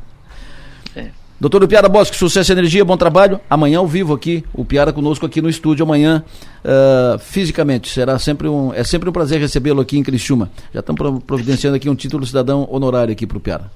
Eu assino embaixo. Sempre um prazer estar tá aí. Um sempre abraço, prazer estar tá aí. Amanhã estou aí presencialmente para a gente fazer o nosso quadro. Perfeito. Um abraço, Piara Bosque. No Fio do Bigode. Oferecimento: Raibel e Clínica Odontológica Dr. André Lima não é exatamente a característica do Piara o bigode, né? O bigode é mais para o Nacife, né? O, o Piara Bosque é o nosso quadro uh, plenário, né? O plenário vai... que o Piara Bosque... Vamos adequar, vai ser no, no fio do bigode do Piara, Do então. Piara, o fio da barba, aquela barbinha rala do é. Piara, tá? Vamos, quando ele chegar aqui, nós vamos aparar aquela barba, tirar aquela barba, deixar só o bigodinho aqui para ficar de acordo aqui. Maga, sucesso, energia, bom trabalho, até amanhã. Até amanhã. Vamos voltar lá para a Unesc, o Rafa Niero, hoje hoje estou dividindo, nós estamos fazendo o programa em duas em duas mãos, em dois microfones. Estou partilhando hoje o programa com o Rafa Niero, que está lá na Unesc acompanhando a Feira de Profissões, Unesc Profissões. Fica à vontade, Rafa Niero, com quem estás aí agora?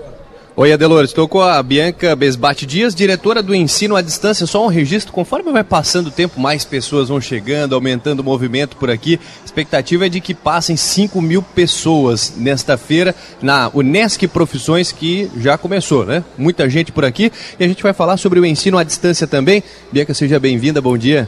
Bom dia, bom dia, Rafael, bom dia, Adelor, bom dia aos ouvintes. Falar um pouquinho do ensino à distância. O pessoal vai vir para cá, para a feira, Feira das Profissões, conhecer tudo que a Unesc oferece, mas também tem a opção do ensino à distância, Bia. Sim, nós estamos aqui com o stand, né?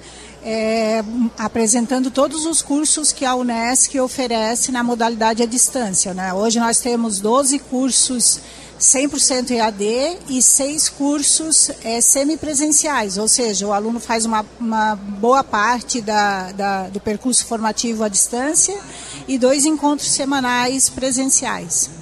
Bom, o que, que o pessoal vai poder encontrar no curso à distância? Quais cursos estão à disposição hoje?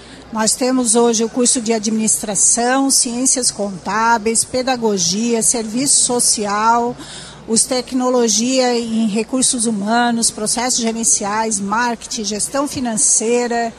É, são vários cursos, são 12 cursos. Eles vão encontrar aqui conosco informações sobre os cursos, né? Tem ali o QR Code que se o aluno se interessar, ele pode entrar na página do curso e obter informações mais pontuais, mas também temos ali todo um time para tirar as dúvidas do aluno.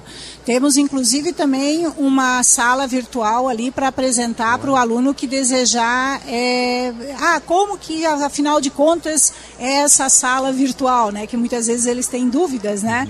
De como que vai acontecer essa aula. Então nós também mostramos para ele. E ele tem um, uma simulação de uma sala que ele pode entrar pelo seu celular ali e também fazer uma uma, uma, uma navegada, vamos dizer assim, Sim, numa, numa simulação do ambiente virtual. É tudo bem didático, tudo bem explicado para o pessoal ter noção. Chegando no ginásio aqui, é o primeiro stand à direita. Isso, da Unesc Virtual, o pessoal vai. E, e a Delore e ouvintes tem aqui as plaquinhas, são, são várias, uma, as placas grandes, inclusive, né? Com o QR Code com estas informações, põe o celular ali, tranquilo, vai ver toda, todos os detalhes, tudo que o curso oferece. Isso, e além disso, nós também temos uma trilha, né? Porque os, os estudantes que chegarem aqui na feira, eles vão poder escolher qual. Ah, eu gostaria de conhecer a infraestrutura dos cursos da saúde. Aí tem uma trilha que vai levá-los aos laboratórios e aos cursos da saúde. E também tem uma trilha que leva na educação à distância. A mesma trilha que eles vão conhecer o curso de administração, ciências contábeis, direito, uhum. eles também vão passar lá pelo bloco do estudante, onde fica a Unesc virtual. E lá também tem uma equipe para dar outra pequena demonstração, uma degustação para eles do que é estudar na modalidade EAD. O, o aluno, enfim, que vir aqui e tal, vai conhecer as profissões, já pode sair matriculado aqui?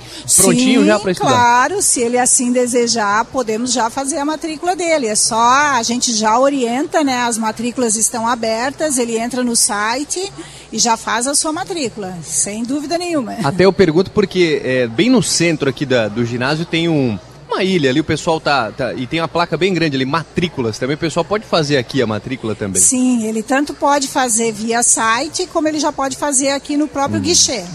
Perfeito. Então, tudo isso, tudo que a Unesc oferece, tirando dúvidas, recebendo os alunos hoje por aqui durante todo o dia, tem também a opção do Unesc Virtual e eu conversei com a Bianca, que é a diretora do ensino à distância. Bianca, muito obrigado e bom dia. Nós que agradecemos e assim, né, aguardamos os estudantes aqui. Venham porque é uma experiência encantadora estar aqui nesse movimento, na feira, abre os horizontes deles, sabe? Porque muitas vezes eles só conhecem aquelas profissões mais tradicionais e chegando aqui eles vão se encantar com outras, né? E quem sabe despertar aquela que é a verdadeira vocação deles, né? Claro, com Muito certeza. Muito obrigada, um abraço. Um abraço. Bom dia, Bianca Besbate Dias, diretora do ensino à distância, Delô. Perfeito. Daqui a pouco o Rafael Neiro volta de lá. É importante esse, esse evento para orientar e esclarecer e clarear enfim, uh, os alunos que estão se preparando para o vestibular. Profissões. Quais as, as atividades, as possibilidades de engenharia? Como é que é esse curso de engenharia? Por que, que é e tal? Para despertar aptidão no garoto que vai fazer vestibular. Não, não, mas o negócio não é para cá, é para cá. É isso aqui que eu vou fazer. Eu lembro que eu fui uma vez fazer uma me chamaram para falar sobre profissões e tal, nessa numa escola lá em Araranguá, na Cidade Alta. E eu fui lá falar, fazer um. Cheguei lá, tem muitos. Os pais dos alunos todos da escola, muita, muito aluno, e mais os alunos estavam. E aí, quando comecei a palestra, eu disse, ó, quero primeiro dizer para os pais assim, ó, eu também sou pai, tenho filho que está mais ou menos nessa fase. Então, estejam preparados para o filho fazer um curso, fazer vestibular, passar, começar um curso, parar, fazer vestibular de novo, é, começar um curso, parar, começar duas, três vezes. Estejam preparados para isso. Não precisa estimular mas estejam preparados para isso, porque exigir que a gurizada tenha definição aos 17 anos do que, qual a sua profissão, é muito. Então, é mais ou menos isso. Está dito. Vamos para frente.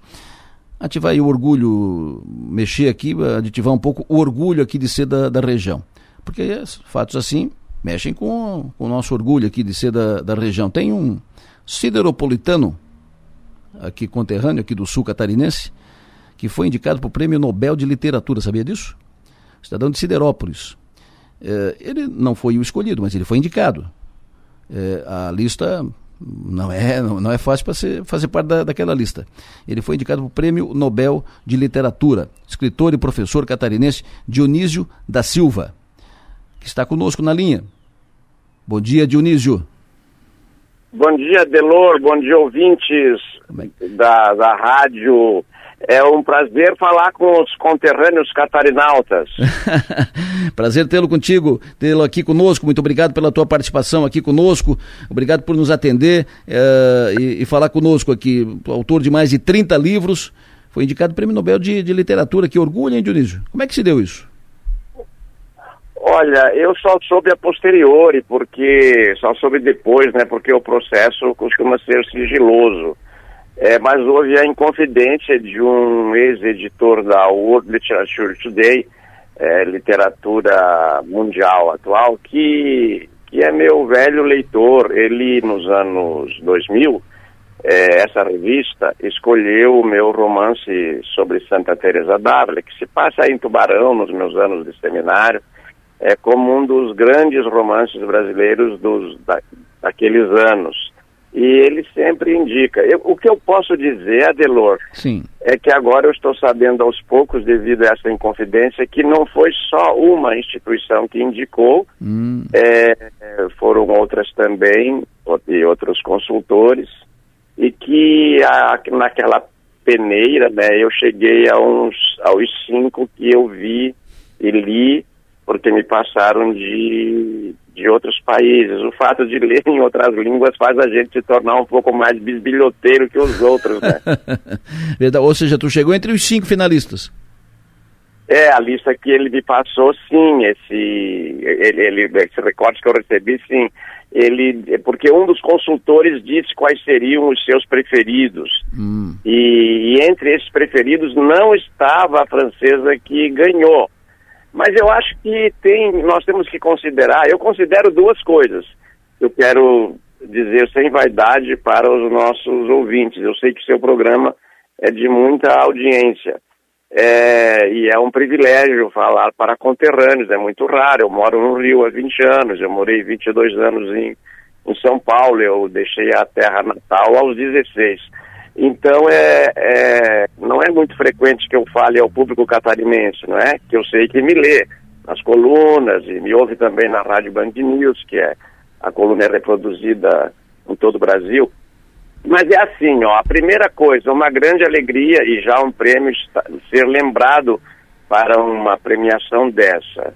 E a segunda, a segunda observação que eu acho que a gente tem que levar em conta é que nem sempre é, vencer, como querem nos dizer, é, depende só do talento, só do seu esforço. Agora, por exemplo, está, estão na voga no mundo uh, a figura da mulher, é, as, a, a, a questão do gênero, a negritude, a inclusão de notórios excluídos. Eu os ajudei a excluir? Evidentemente que não. Eu tenho um trabalho de professor e de escritor sempre a favor das inclusões, inclusive das inclusões dos imigrantes, dos descendentes de imigrantes, que são excluídos por outros motivos. A gente não xinga o alemão de alemão batata, polaco cabeça de vaca. Eu sempre ouvi isso na minha adolescência. Eu combati isso quando me dei conta de que havia esses preconceitos. Mas hoje você pensa assim que racismo é só contra negro, mas não é, é contra índio, é contra polaco, é contra alemão, é contra italiano. Uh, Dionísio, tu, tu é o titular da cadeira 5 da Academia Catarinense de Letras, tu é da Academia de Ciências de Lisboa uh, e é filho aqui de Siderópolis, saiu daqui, garoto ainda. Tu é do tempo da Marion aqui em Siderópolis ainda. Ah, claro! Foi o, o, o, nome feminino, né? É, que eu, que eu achava que se chamava Mariona é, quando, eu, quando eu estava aí. é, mais ouvido na minha casa, mais falado na vizinhança, Marion. E sim, o meu bisavô, Alessandro da Boite, é, pai do, é, do pai da minha mãe, então, né, o pai do Silvestre da Boite, o Alessandro da Boite, é nome de uma linha aí em Siderópolis, linha Alessandro da Boite. Eu tive aí quando festejaram é, os 100 anos da, da imigração, houve uma. os 120 anos da imigração, eu estive aí, é, fui homenageado, uma banda tocou, uma banda não, um grupo tocou um, uma música muito interessante. Eu tenho, eu tenho meus vínculos fortes. E algumas irmãs minhas moram aí em Criciúma, inclusive a caçula, a, a Inês, que é psicóloga e mora aí em Criciúma. Uh, mais de 30 livros, uh, títulos uh, publicados, entre eles Avante Soldados para Trás, Teresa Dávila e entre outros tantos e tantos e tantos. me fale da, dessa tua caminhada no, na, na, direção da literatura e a tua ida para São Paulo, para o Rio de Janeiro. Olha, Adelor, é, resumindo, é um ano muito bonito este ano 2022 para mim e será bonito para muitos brasileiros. É, o que, que, está acontecendo? É mais ou menos aquilo que o vinhateiro sabe. Você é, tem lá o pé de uva, você tem que colocar ali uma estaca para ele te apoiar, porque ele precisa se apoiar para crescer, e demora a dar a uva demora um pouco mais ainda para ela ficar, sobreviver, vencer tudo, é, é, é ser colhida, fazer dela fazer suco, fazer o vinho. Então, o que, que é com o romance? O romance Avante Soldados para Trás, que se passa durante a Guerra do Paraguai, me custou muito a escrevê-lo e eu publiquei em 1992 porque eu concorri com ele a um prêmio internacional em que o José Saramago estava na banca e presidia a banca, era o presidente da banca. Esse romance abriu portas para mim. Hoje ele está publicado na Itália, veja, na casa eh, dos meus bisavós, de onde eles partiram. Eu voltei, de onde eles partiram sem nada, eu voltei com um livro que eu escrevi. Isso é, uma, é um orgulho, não é vaidade, é um orgulho, uma honra. Está publicado em Portugal, está publicado em Cuba, está publicado no espanhol.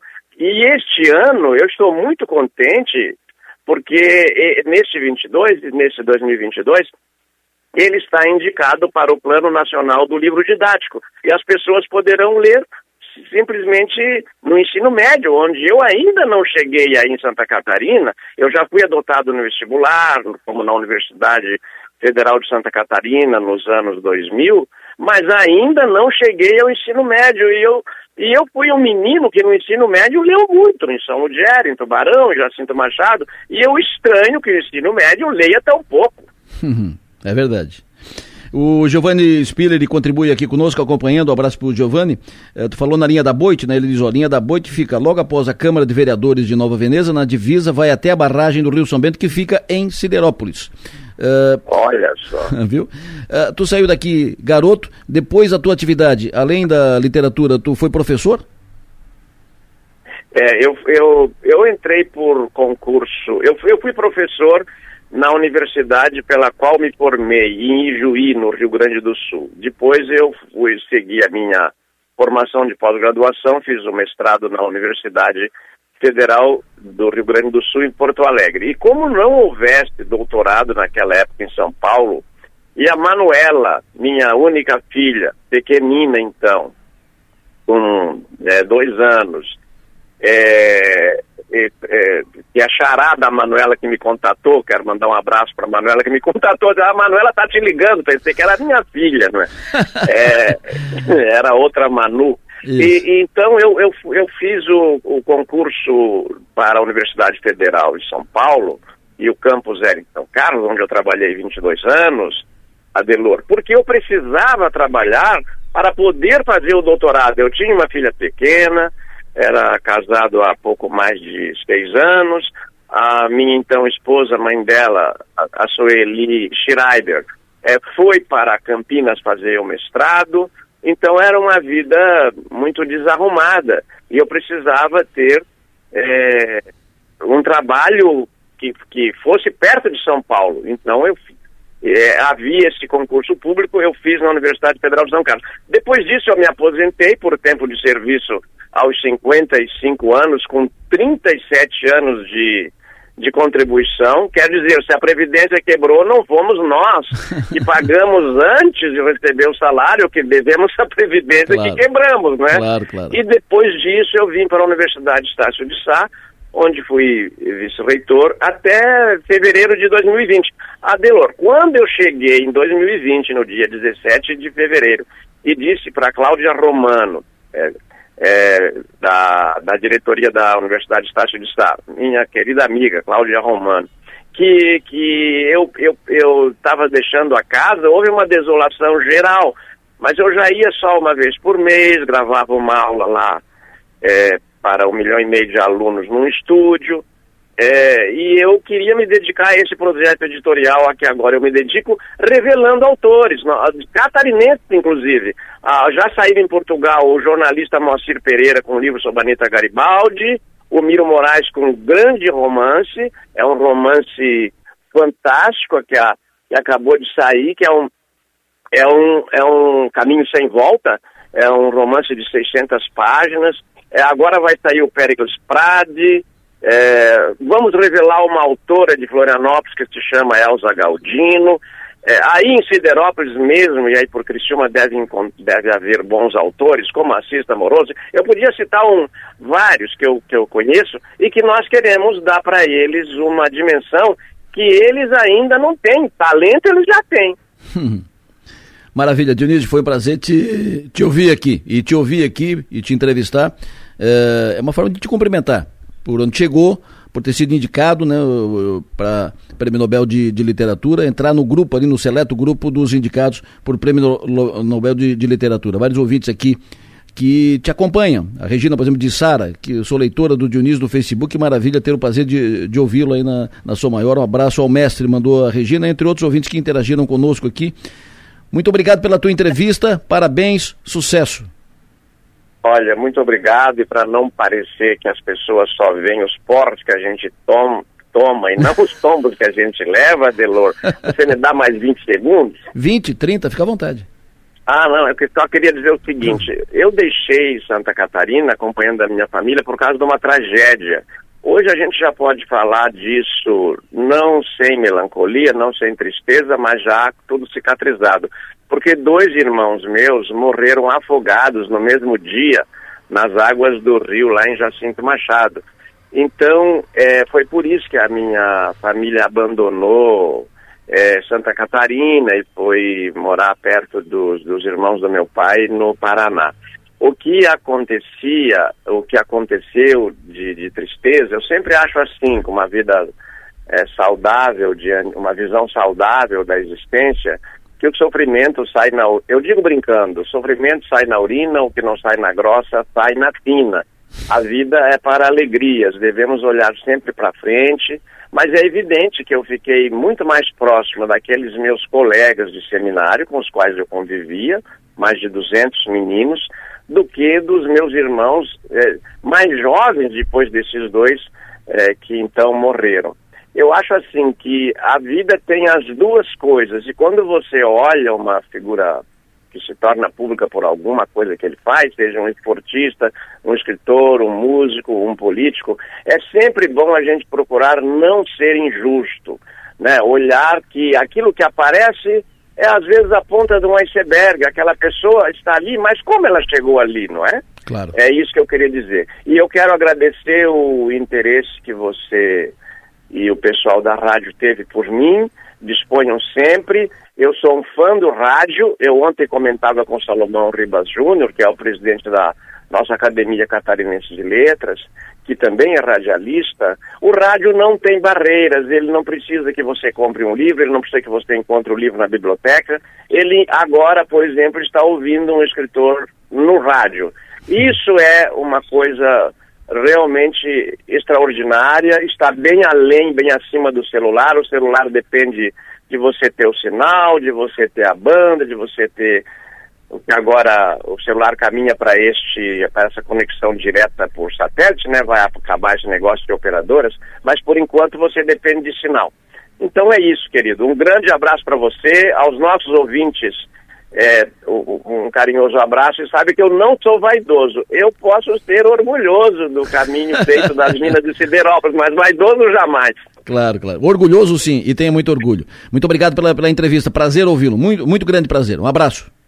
Um abraço para você e, e, quero dizer, né, não, não esqueci que, que, que, que, quando a gente se interessa por, por um outro, como vocês, por meu trabalho, é, é porque a gente tem afinidades, então esse interesse é mútuo. Um grande abraço. Dionísio da Silva, sideropolitano, nascido em Siderópolis, indicado ao Prêmio Nobel de Literatura. Ele não foi o escolhido, mas foi indicado. Ficou entre os cinco. E para chegar ali, não é com duas conversas. Quando soube da indicação, foi agora, nessa semana, ele escreveu assim no Facebook. Mais ou menos o que ele, o que ele disse aqui no encerramento, né? na, na conclusão da entrevista. Estou alegre, sem vaidade, que seria tola, mas com orgulho e honra pelo percurso do escritor, dos vinte e tantos anos aos sessenta e poucos, com dezenas de livros publicados. Alguns saíram também em outros países, alguns livros, tanto em português quanto em outras línguas. Muitos dos reconhecimentos foram surpreendentes para o autor.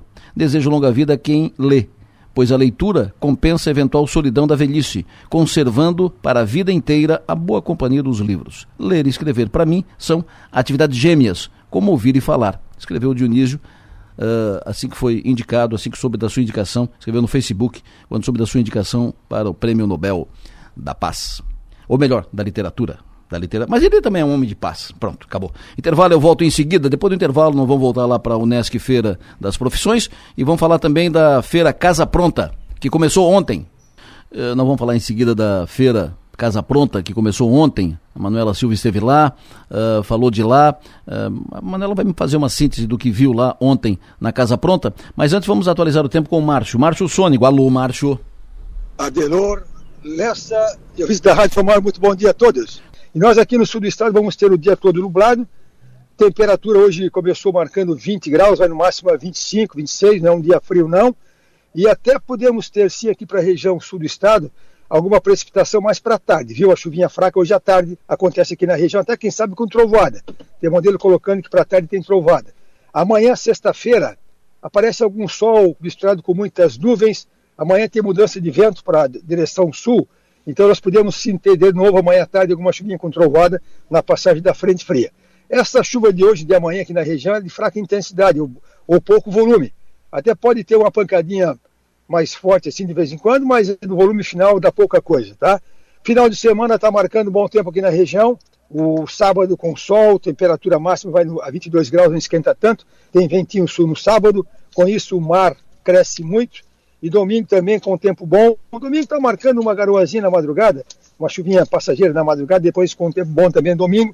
E a semana que vem ela coloca bom tempo aqui na região. Então, aqui para o litoral sul catarinense, aos poucos o tempo vai enxugando um pouco mais, viu? Então, repito, tem essa precipitação para hoje e amanhã, de fraca intensidade e mais durante a tarde. Quanto a vento, então amanhã vira vento sul, até pode ter um ventinho sul um pouco mais forte na praia amanhã durante a tarde. E aí, só na semana que vem tem aparecendo aqui um vento nordeste, que é o típico da, da estação, né?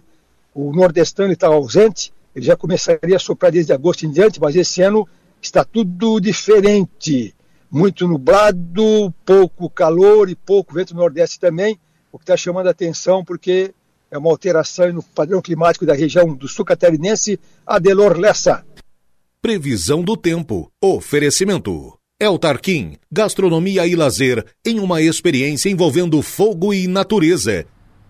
Pois bem, a Manuela Silva esteve ontem lá na Casa Pronta, que foi aberta oficialmente, a cerimônia logo depois das quatro da tarde, e aí já ficou aberta funcionou, ficou aberta ontem durante toda a noite, mais de 200 expositores, mais de 200 empresas expondo de todos os segmentos na área da, da casa, né, da construção, tudo que se possa imaginar. A Manuela Silva lá conversou com a Jaque, Jaqueline Bax, organizadora da feira.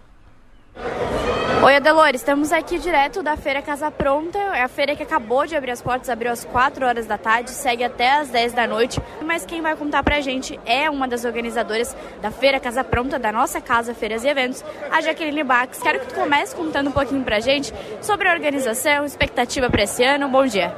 Olá, bom dia, Adelor, bom dia a todos os ouvintes da rádio. É, abrimos a feira, a movimentação já está muito legal nesse primeiro dia. Nós temos, além da exposição, temos uma programação de palestras que acontece dentro do espaço da Unesc. Toda a programação das palestras são gratuitas e quem está no evento pode participar. É, a programação está toda no site do evento, feiracasapronta.com.br ou nas redes sociais, Feira Casa Pronta, arroba Feira Casa Pronta. E aqui nós temos 200 empresas expositoras com um ambiente é, cuidado, com os mínimos detalhes para receber os visitantes até domingo. Como é que está a expectativa de público para esse ano? A feira aconteceu ano passado, esse ano também é a 19 edição e a expectativa de público? A expectativa é a melhor possível, né? A gente espera passar aqui pelo centro de eventos próximo a 60 mil visitantes. A feira, junto com os expositores, distribuiu 40 mil convites. Esses convites dão acesso gratuito ao evento. Para aqueles que não têm os convites, o acesso custa R$ reais e os menores de 12 anos não pagam. Então, a, a, o estado, o litoral de Santa Catarina se direciona toda para a Feira Casa Pronta. É, é tradicional a feira no mês de outubro, as pessoas já aguardam a feira para vir e comprar o que está exposto sendo exposto aqui, porque as indústrias e os lojistas trazem condições especiais para a venda realizada durante a feira. Então isso acaba fomentando muito os negócios dentro das lojas, das indústrias e, claro, beneficiando o comprador aqui dentro do evento. Como é que está a programação de horário agora para o ouvinte que quiser vir na Feira Casa Pronta? Durante a semana, a feira abre das 4 da tarde às 10 horas da noite no sábado das duas da tarde às 10 da noite e no domingo das duas às 7. Então é um, é um evento todo organizado para toda a família, pode vir o vô, a avó, a criança. A feira está toda pronta aqui para recebê-los. A Manuela conversou lá também, entre tantas empresas, tem empresas de Criciúma, empresas do sul do estado, empresas de, de, de outras regiões do estado, empresas de outros estados brasileiros, enfim.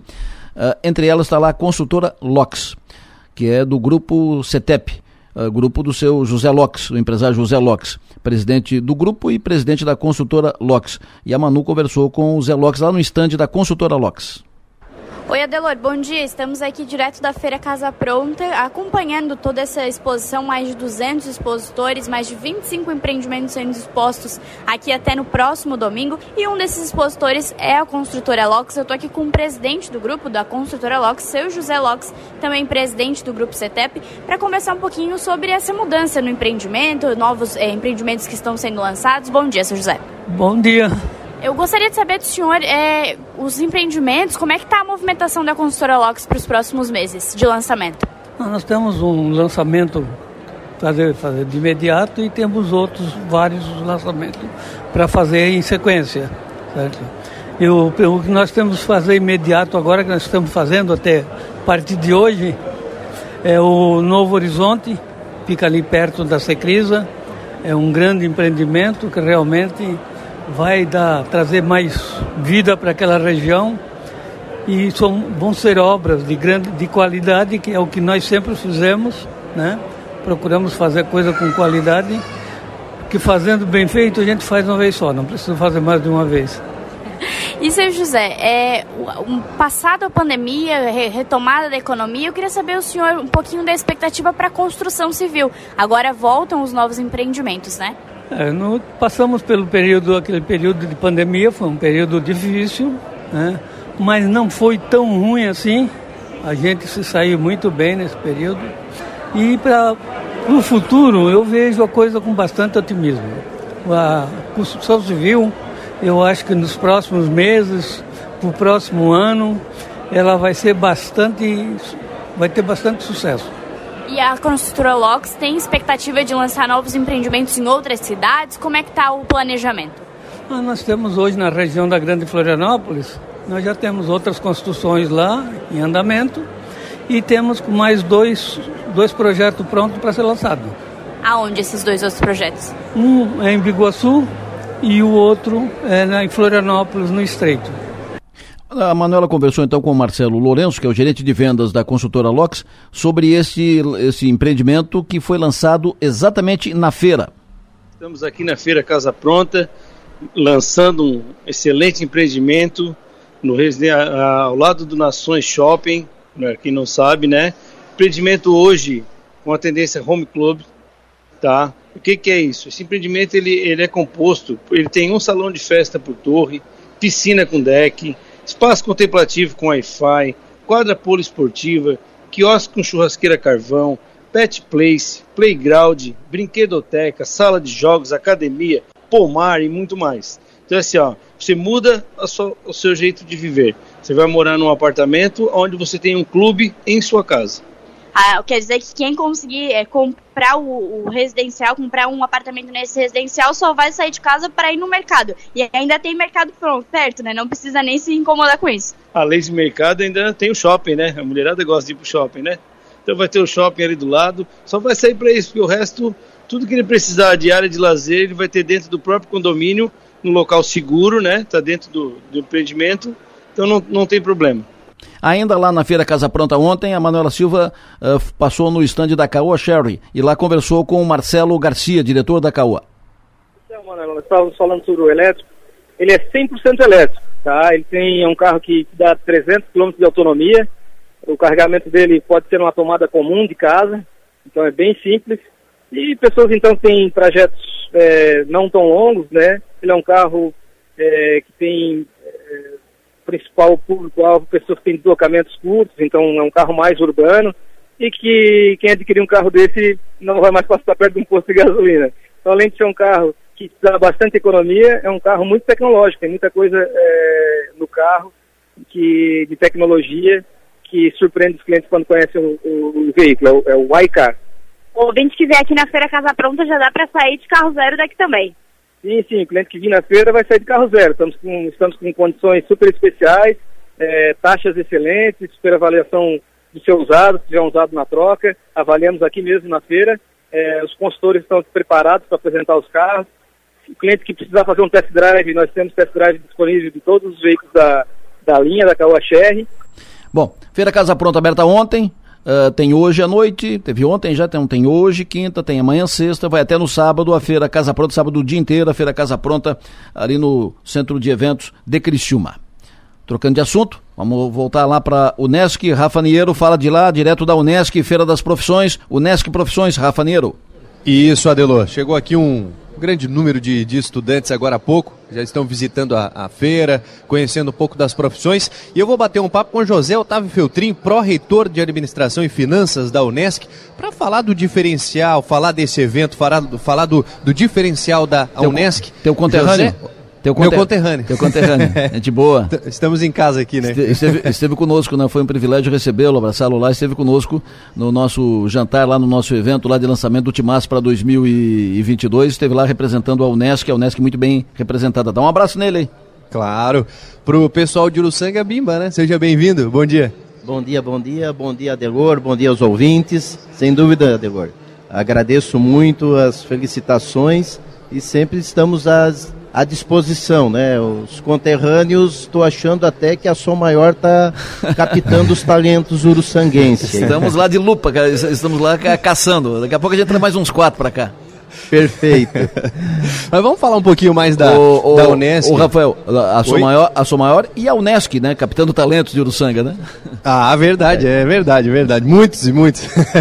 Mas conta um pouco mais pra gente, diferencial da, da universidade, o que, que o pessoal pode encontrar por aqui? Tem alguns destaques importantíssimos para a gente lembrar. É, sempre é interessante quando se fala da Unesc, né? Dizer que ela é uma universidade comunitária, aonde que tem um caráter empreendedor altíssimo, né? Ela é uma universidade reconhecida pela, na América Latina, tem um dos melhores conceitos é, da CAPES, né? E são situações que mostra o quanto é importante nós termos a universidade comunitária, que é muito bom na nossa região. E esses diferenciais, tanto quanto os outros, por exemplo, nós temos como incentivo, né, uma mudança, a questão da graduação multi, que é importante isso, esse contexto inovador, onde que faz uma integração muito forte, né, conecta a teoria com a prática, o mercado de trabalho. as necessidades regionais e por que não do Estado e por que não do Brasil e do mundo, até porque a universidade tem mais de 50 acordos internacionais com 17 países, né? Isso é fundamental. E o seu respeito por nesses 54 anos ter formado praticamente 50 mil alunos nesses 54 anos de história, né? Então, isso já nos dá algo extremamente importante para nos fortalecer cada vez mais e sem dúvida nenhuma, né? É, a universidade ela está sempre em busca de parcerias em qualquer parte do mundo, mas o seu foco é a nossa região, é onde estamos e o nosso estado principalmente também. Falando da feira agora, uma grande estrutura. A gente estava aqui, acabou de chegar agora mais um grupo de, de estudantes aqui. Tem muita gente chegando, muita gente vai passar por hoje aqui.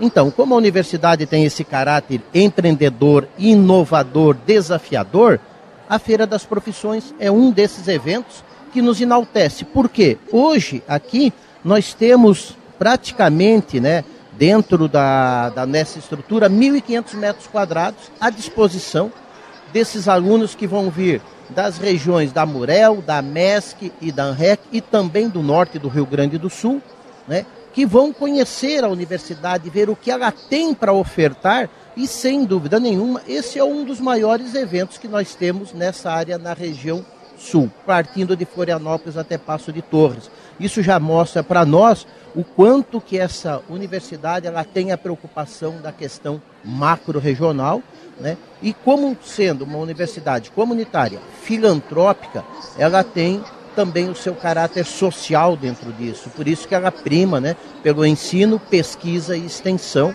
que é o foco e aonde que produz um evento igual a Feira das Profissões, que nós estamos esperando aqui praticamente de 3 a, de 4 a 5 mil alunos entre hoje e amanhã. Né? Então os alunos podem virem, podem virem os seus pais. Hoje aqui eles vão conhecer tudo aquilo que a universidade tem de diferencial para ofertar aos futuros interessados, ou pode-se dizer, aqueles jovens que estão querendo despontar os seus talentos, porque serão estes que amanhã estarão no mercado de trabalho, mexendo com a economia do país e, por que não, do mundo, né? É aberto a todos? A gente falou aqui de alunos ou pai de alunos, professores, mas é aberto para quem quiser conhecer a feira? A feira das profissões, ela tem um público-alvo, mas, né, que são os alunos de todas as escolas públicas e privadas, mas ela é aberta sim a toda a comunidade em geral. Uhum. É, a população está convidada, não tem custo nenhum para acessar e vai conhecer a essência da universidade. Pode-se dizer que aqui nós estamos hoje com a nossa essência, a nossa eficiência e também a excelência da, da Unesc hoje sendo apresentada para toda a população. Perfeito. José Otávio Feltrinho, obrigado, viu, pela, pela participação. Prazer recebê-lo aqui no nosso programa. Prazer é todo meu e eu posso afirmar, né, que o Adelor é um cara visionário e de sorte. Muito obrigado pelo espaço. Estamos à disposição. Um bom dia. Bom dia, bom dia. Obrigado. Esse José Otávio Feltrin, pró-reitor de Administração e Finanças, conversando conosco, falando um pouquinho mais sobre a feira, né? E explicando um pouco mais deste movimento, enfim, de tudo que, que consta por aqui hoje, Adelô. Perfeito. É a reitora que está de novo falando aí do teu lado, hein? Não, a reitora acabou de entrar numa, numa entrevista aqui com a TV, o Adelô. Estava aqui, ah, tá. mas foi, foi chamada pela TV aqui. Ah, perfeito. Então tá bom. O Rafael Neiro completou o seu trabalho, ele vai continuar lá mais, mais um pouco para falar com a para falar no, no Conexão Sul. A Som Maior está lá na universidade hoje, prestigiando essa, esse evento, essa feira, uh, que é um, uma feira para mostrar para os alunos uh, que, que vão para o vestibular da, daqui a pouco, mostrar para os alunos as, as possibilidades que tem na Unesc, sim, os cursos, mas principalmente as profissões. E detalhar mais. Para engenheiro, é, faz isso, faz aquilo, tal. Não, não gostei muito. Aquilo, aquilo, não, eu vou para cá. Para uh, orientar o jovem o estudante nesse momento tão delicado da sua vida, que é um divisor de águas na, na sua vida, ele vai para um lado, vai, vai para o outro. Então, é, esse, esse trabalho que a Unesc faz, essa atividade que a, que a Unesc faz, é muito importante. O pessoal do mercado financeiro está na, tá na linha, bota no ar. Bom dia, muito bom dia. a Bolsa de Valores brasileira nesse meio de semana conseguiu avançar e recuperar os 116 mil pontos, mesmo com o mercado externo mal-humorado. Os mercados é, é, caíram lá fora, é, principalmente com preocupações em relação ao nível de inflação no Reino Unido e por toda a Europa. Né? Ah, por aqui a gente teve um, único destaque positivo que ajudou a, manter a bolsa no, azul, um único não, mas o principal destaque positivo que foram as ações da Petrobras junto com o setor é, petrolífero como um todo, é, que a gente no início da semana teve o Joe Biden, presidente dos Estados Unidos, anunciando que iria usar as reservas estratégicas, tal, pressionou o preço do petróleo, mas Ontem, a divulgação de estoques abaixo do esperado no próprio Estados Unidos fez com que o preço do barril se recuperasse rapidamente, subindo bem ontem, e essa alta tem sequência hoje. A Petrobras já vai ali operando pelo fechamento de ontem de cara para o vento, né? vai navegando em céu de brigadeiro, ação rompendo um topo histórico e é, tende a seguir avançando no pregão de hoje, uh, que mais cedo não estava num humor uh, muito grande, até eram registradas quedas no, no, na bolsa norte-americana, nos futuros das bolsas norte-americanas, e hoje a gente é, tem assim repercutindo, por exemplo, o resultado da Tesla, o, o mercado dos futuros apontam para uma queda de 4,5% na, na abertura, é, a Tesla com uma receita um pouquinho abaixo do que o mercado esperava, é, mas de modo geral, números absolutamente fantásticos, né? 3,3 bilhões de dólares de lucro. Então, de maneira geral, os resultados das empresas norte-americanas estão do terceiro tri estão vindo é, muito bons. Hoje a gente tem mais alguns indicadores, pedido de auxílio-desemprego, também dados do mercado imobiliário e industrial, e isso deve movimentar também o, o mercado por lá. É, nesse momento, os futuros vi, inverteram os sinais, Dow Jones e SP 500 agora avançam, enquanto a Nasdaq ainda ali no 0 a 0. E como eu disse, o petróleo que avançou bem ontem, hoje segue avançando, subindo 2,2%, 87 dólares e meio o, barril, e isso deve dar mais um impulso para os papéis da Petrobras. Nós vamos acompanhar tudo aqui ao longo do pregão, é, as pesquisas que vão sendo divulgadas ao longo do dia, o Brasil com uma agenda de indicadores esvaziada e amanhã estamos de volta com todos os detalhes do mercado. Mais informações em monitordomercado.com.br. Grande abraço, bom dia. No bolso e na bolsa. Oferecimento: Locativa e Rendercar Service. Oficina especializada Audi. 9 e 29. Coronel Cabral, bom dia. Bom dia, Delor. Bom dia a você, ouvinte Som Maior. Hoje vamos relembrar algumas regras de segurança pessoal que já tratamos aqui, mas nunca é demais repetir para que possamos, dia a dia, irmos adaptando a nossa rotina. Vamos a elas então. Quando estiver nas ruas, saiba sempre o trajeto para o seu destino e os pontos perigosos que existem nele. Evite-os sempre que possível. Nunca ande com dinheiro em grandes quantidades ou com bolsas chamativas em locais com grande concentração de público. Lembre-se sempre que o chique é ser simples. Quando for a algum evento, estacione seu veículo de forma que possa sair rapidamente caso venha a precisar. Esteja com os ingressos sempre à mão e muito cuidado ao final dos eventos, pois há um momento em que algumas pessoas podem estar embriagadas, podendo ocasionar um conflito a qualquer tempo. Procure sempre saber quais as alternativas de saída de emergência do local. Quando for caminhar ou praticar seu exercício ao ar livre, nunca o faça sozinho. Criciúma é a capital campeã de caminhantes ermitões em locais ermos que imaginam ter sete vidas ou peito de aço. Seja prudente. Não ande com carteiras volumosas ou joias muito chamativas. Cuidado ao ir no mercado para não ficar carregando muitas bolsas, pois você estará com as duas mãos ocupadas e isto é sempre uma desvantagem. Ao ir ao banco, Observe sempre o que se passa ao seu redor, principalmente no período noturno, e se puder evitar estes horários tardios, sempre será melhor. Não saque grandes quantias de dinheiro em caixas eletrônicos, faça isto no caixa convencional se precisar, pois assim você não chamará tanta atenção. Ao sair de um banco, não se distraia ao celular, espere para usá-lo apenas após fazer uma varredura nos arredores com o seu olhar. Se você estiver em um ponto de ônibus, cuidado redobrado no período noturno e não fique com objetos à mostra que possam atrair um ladrão ou até mesmo um assaltante. Não se esqueça que boa parte dos assaltos é praticada por dois integrantes utilizando moto, portanto, olho vivo para esta situação. Quando estiver com seu veículo, não se esqueça que a maior parte das vítimas de sequestro nesta situação são aquelas que estão entrando ou saindo de seus veículos. Quando chegar em casa, certifique-se que os arredores estão livres e não atenda telefone antes de estar em local seguro. Como digo sempre, vá adaptando estas pequenas regras lentamente à sua rotina e esteja sempre preparado para situações difíceis.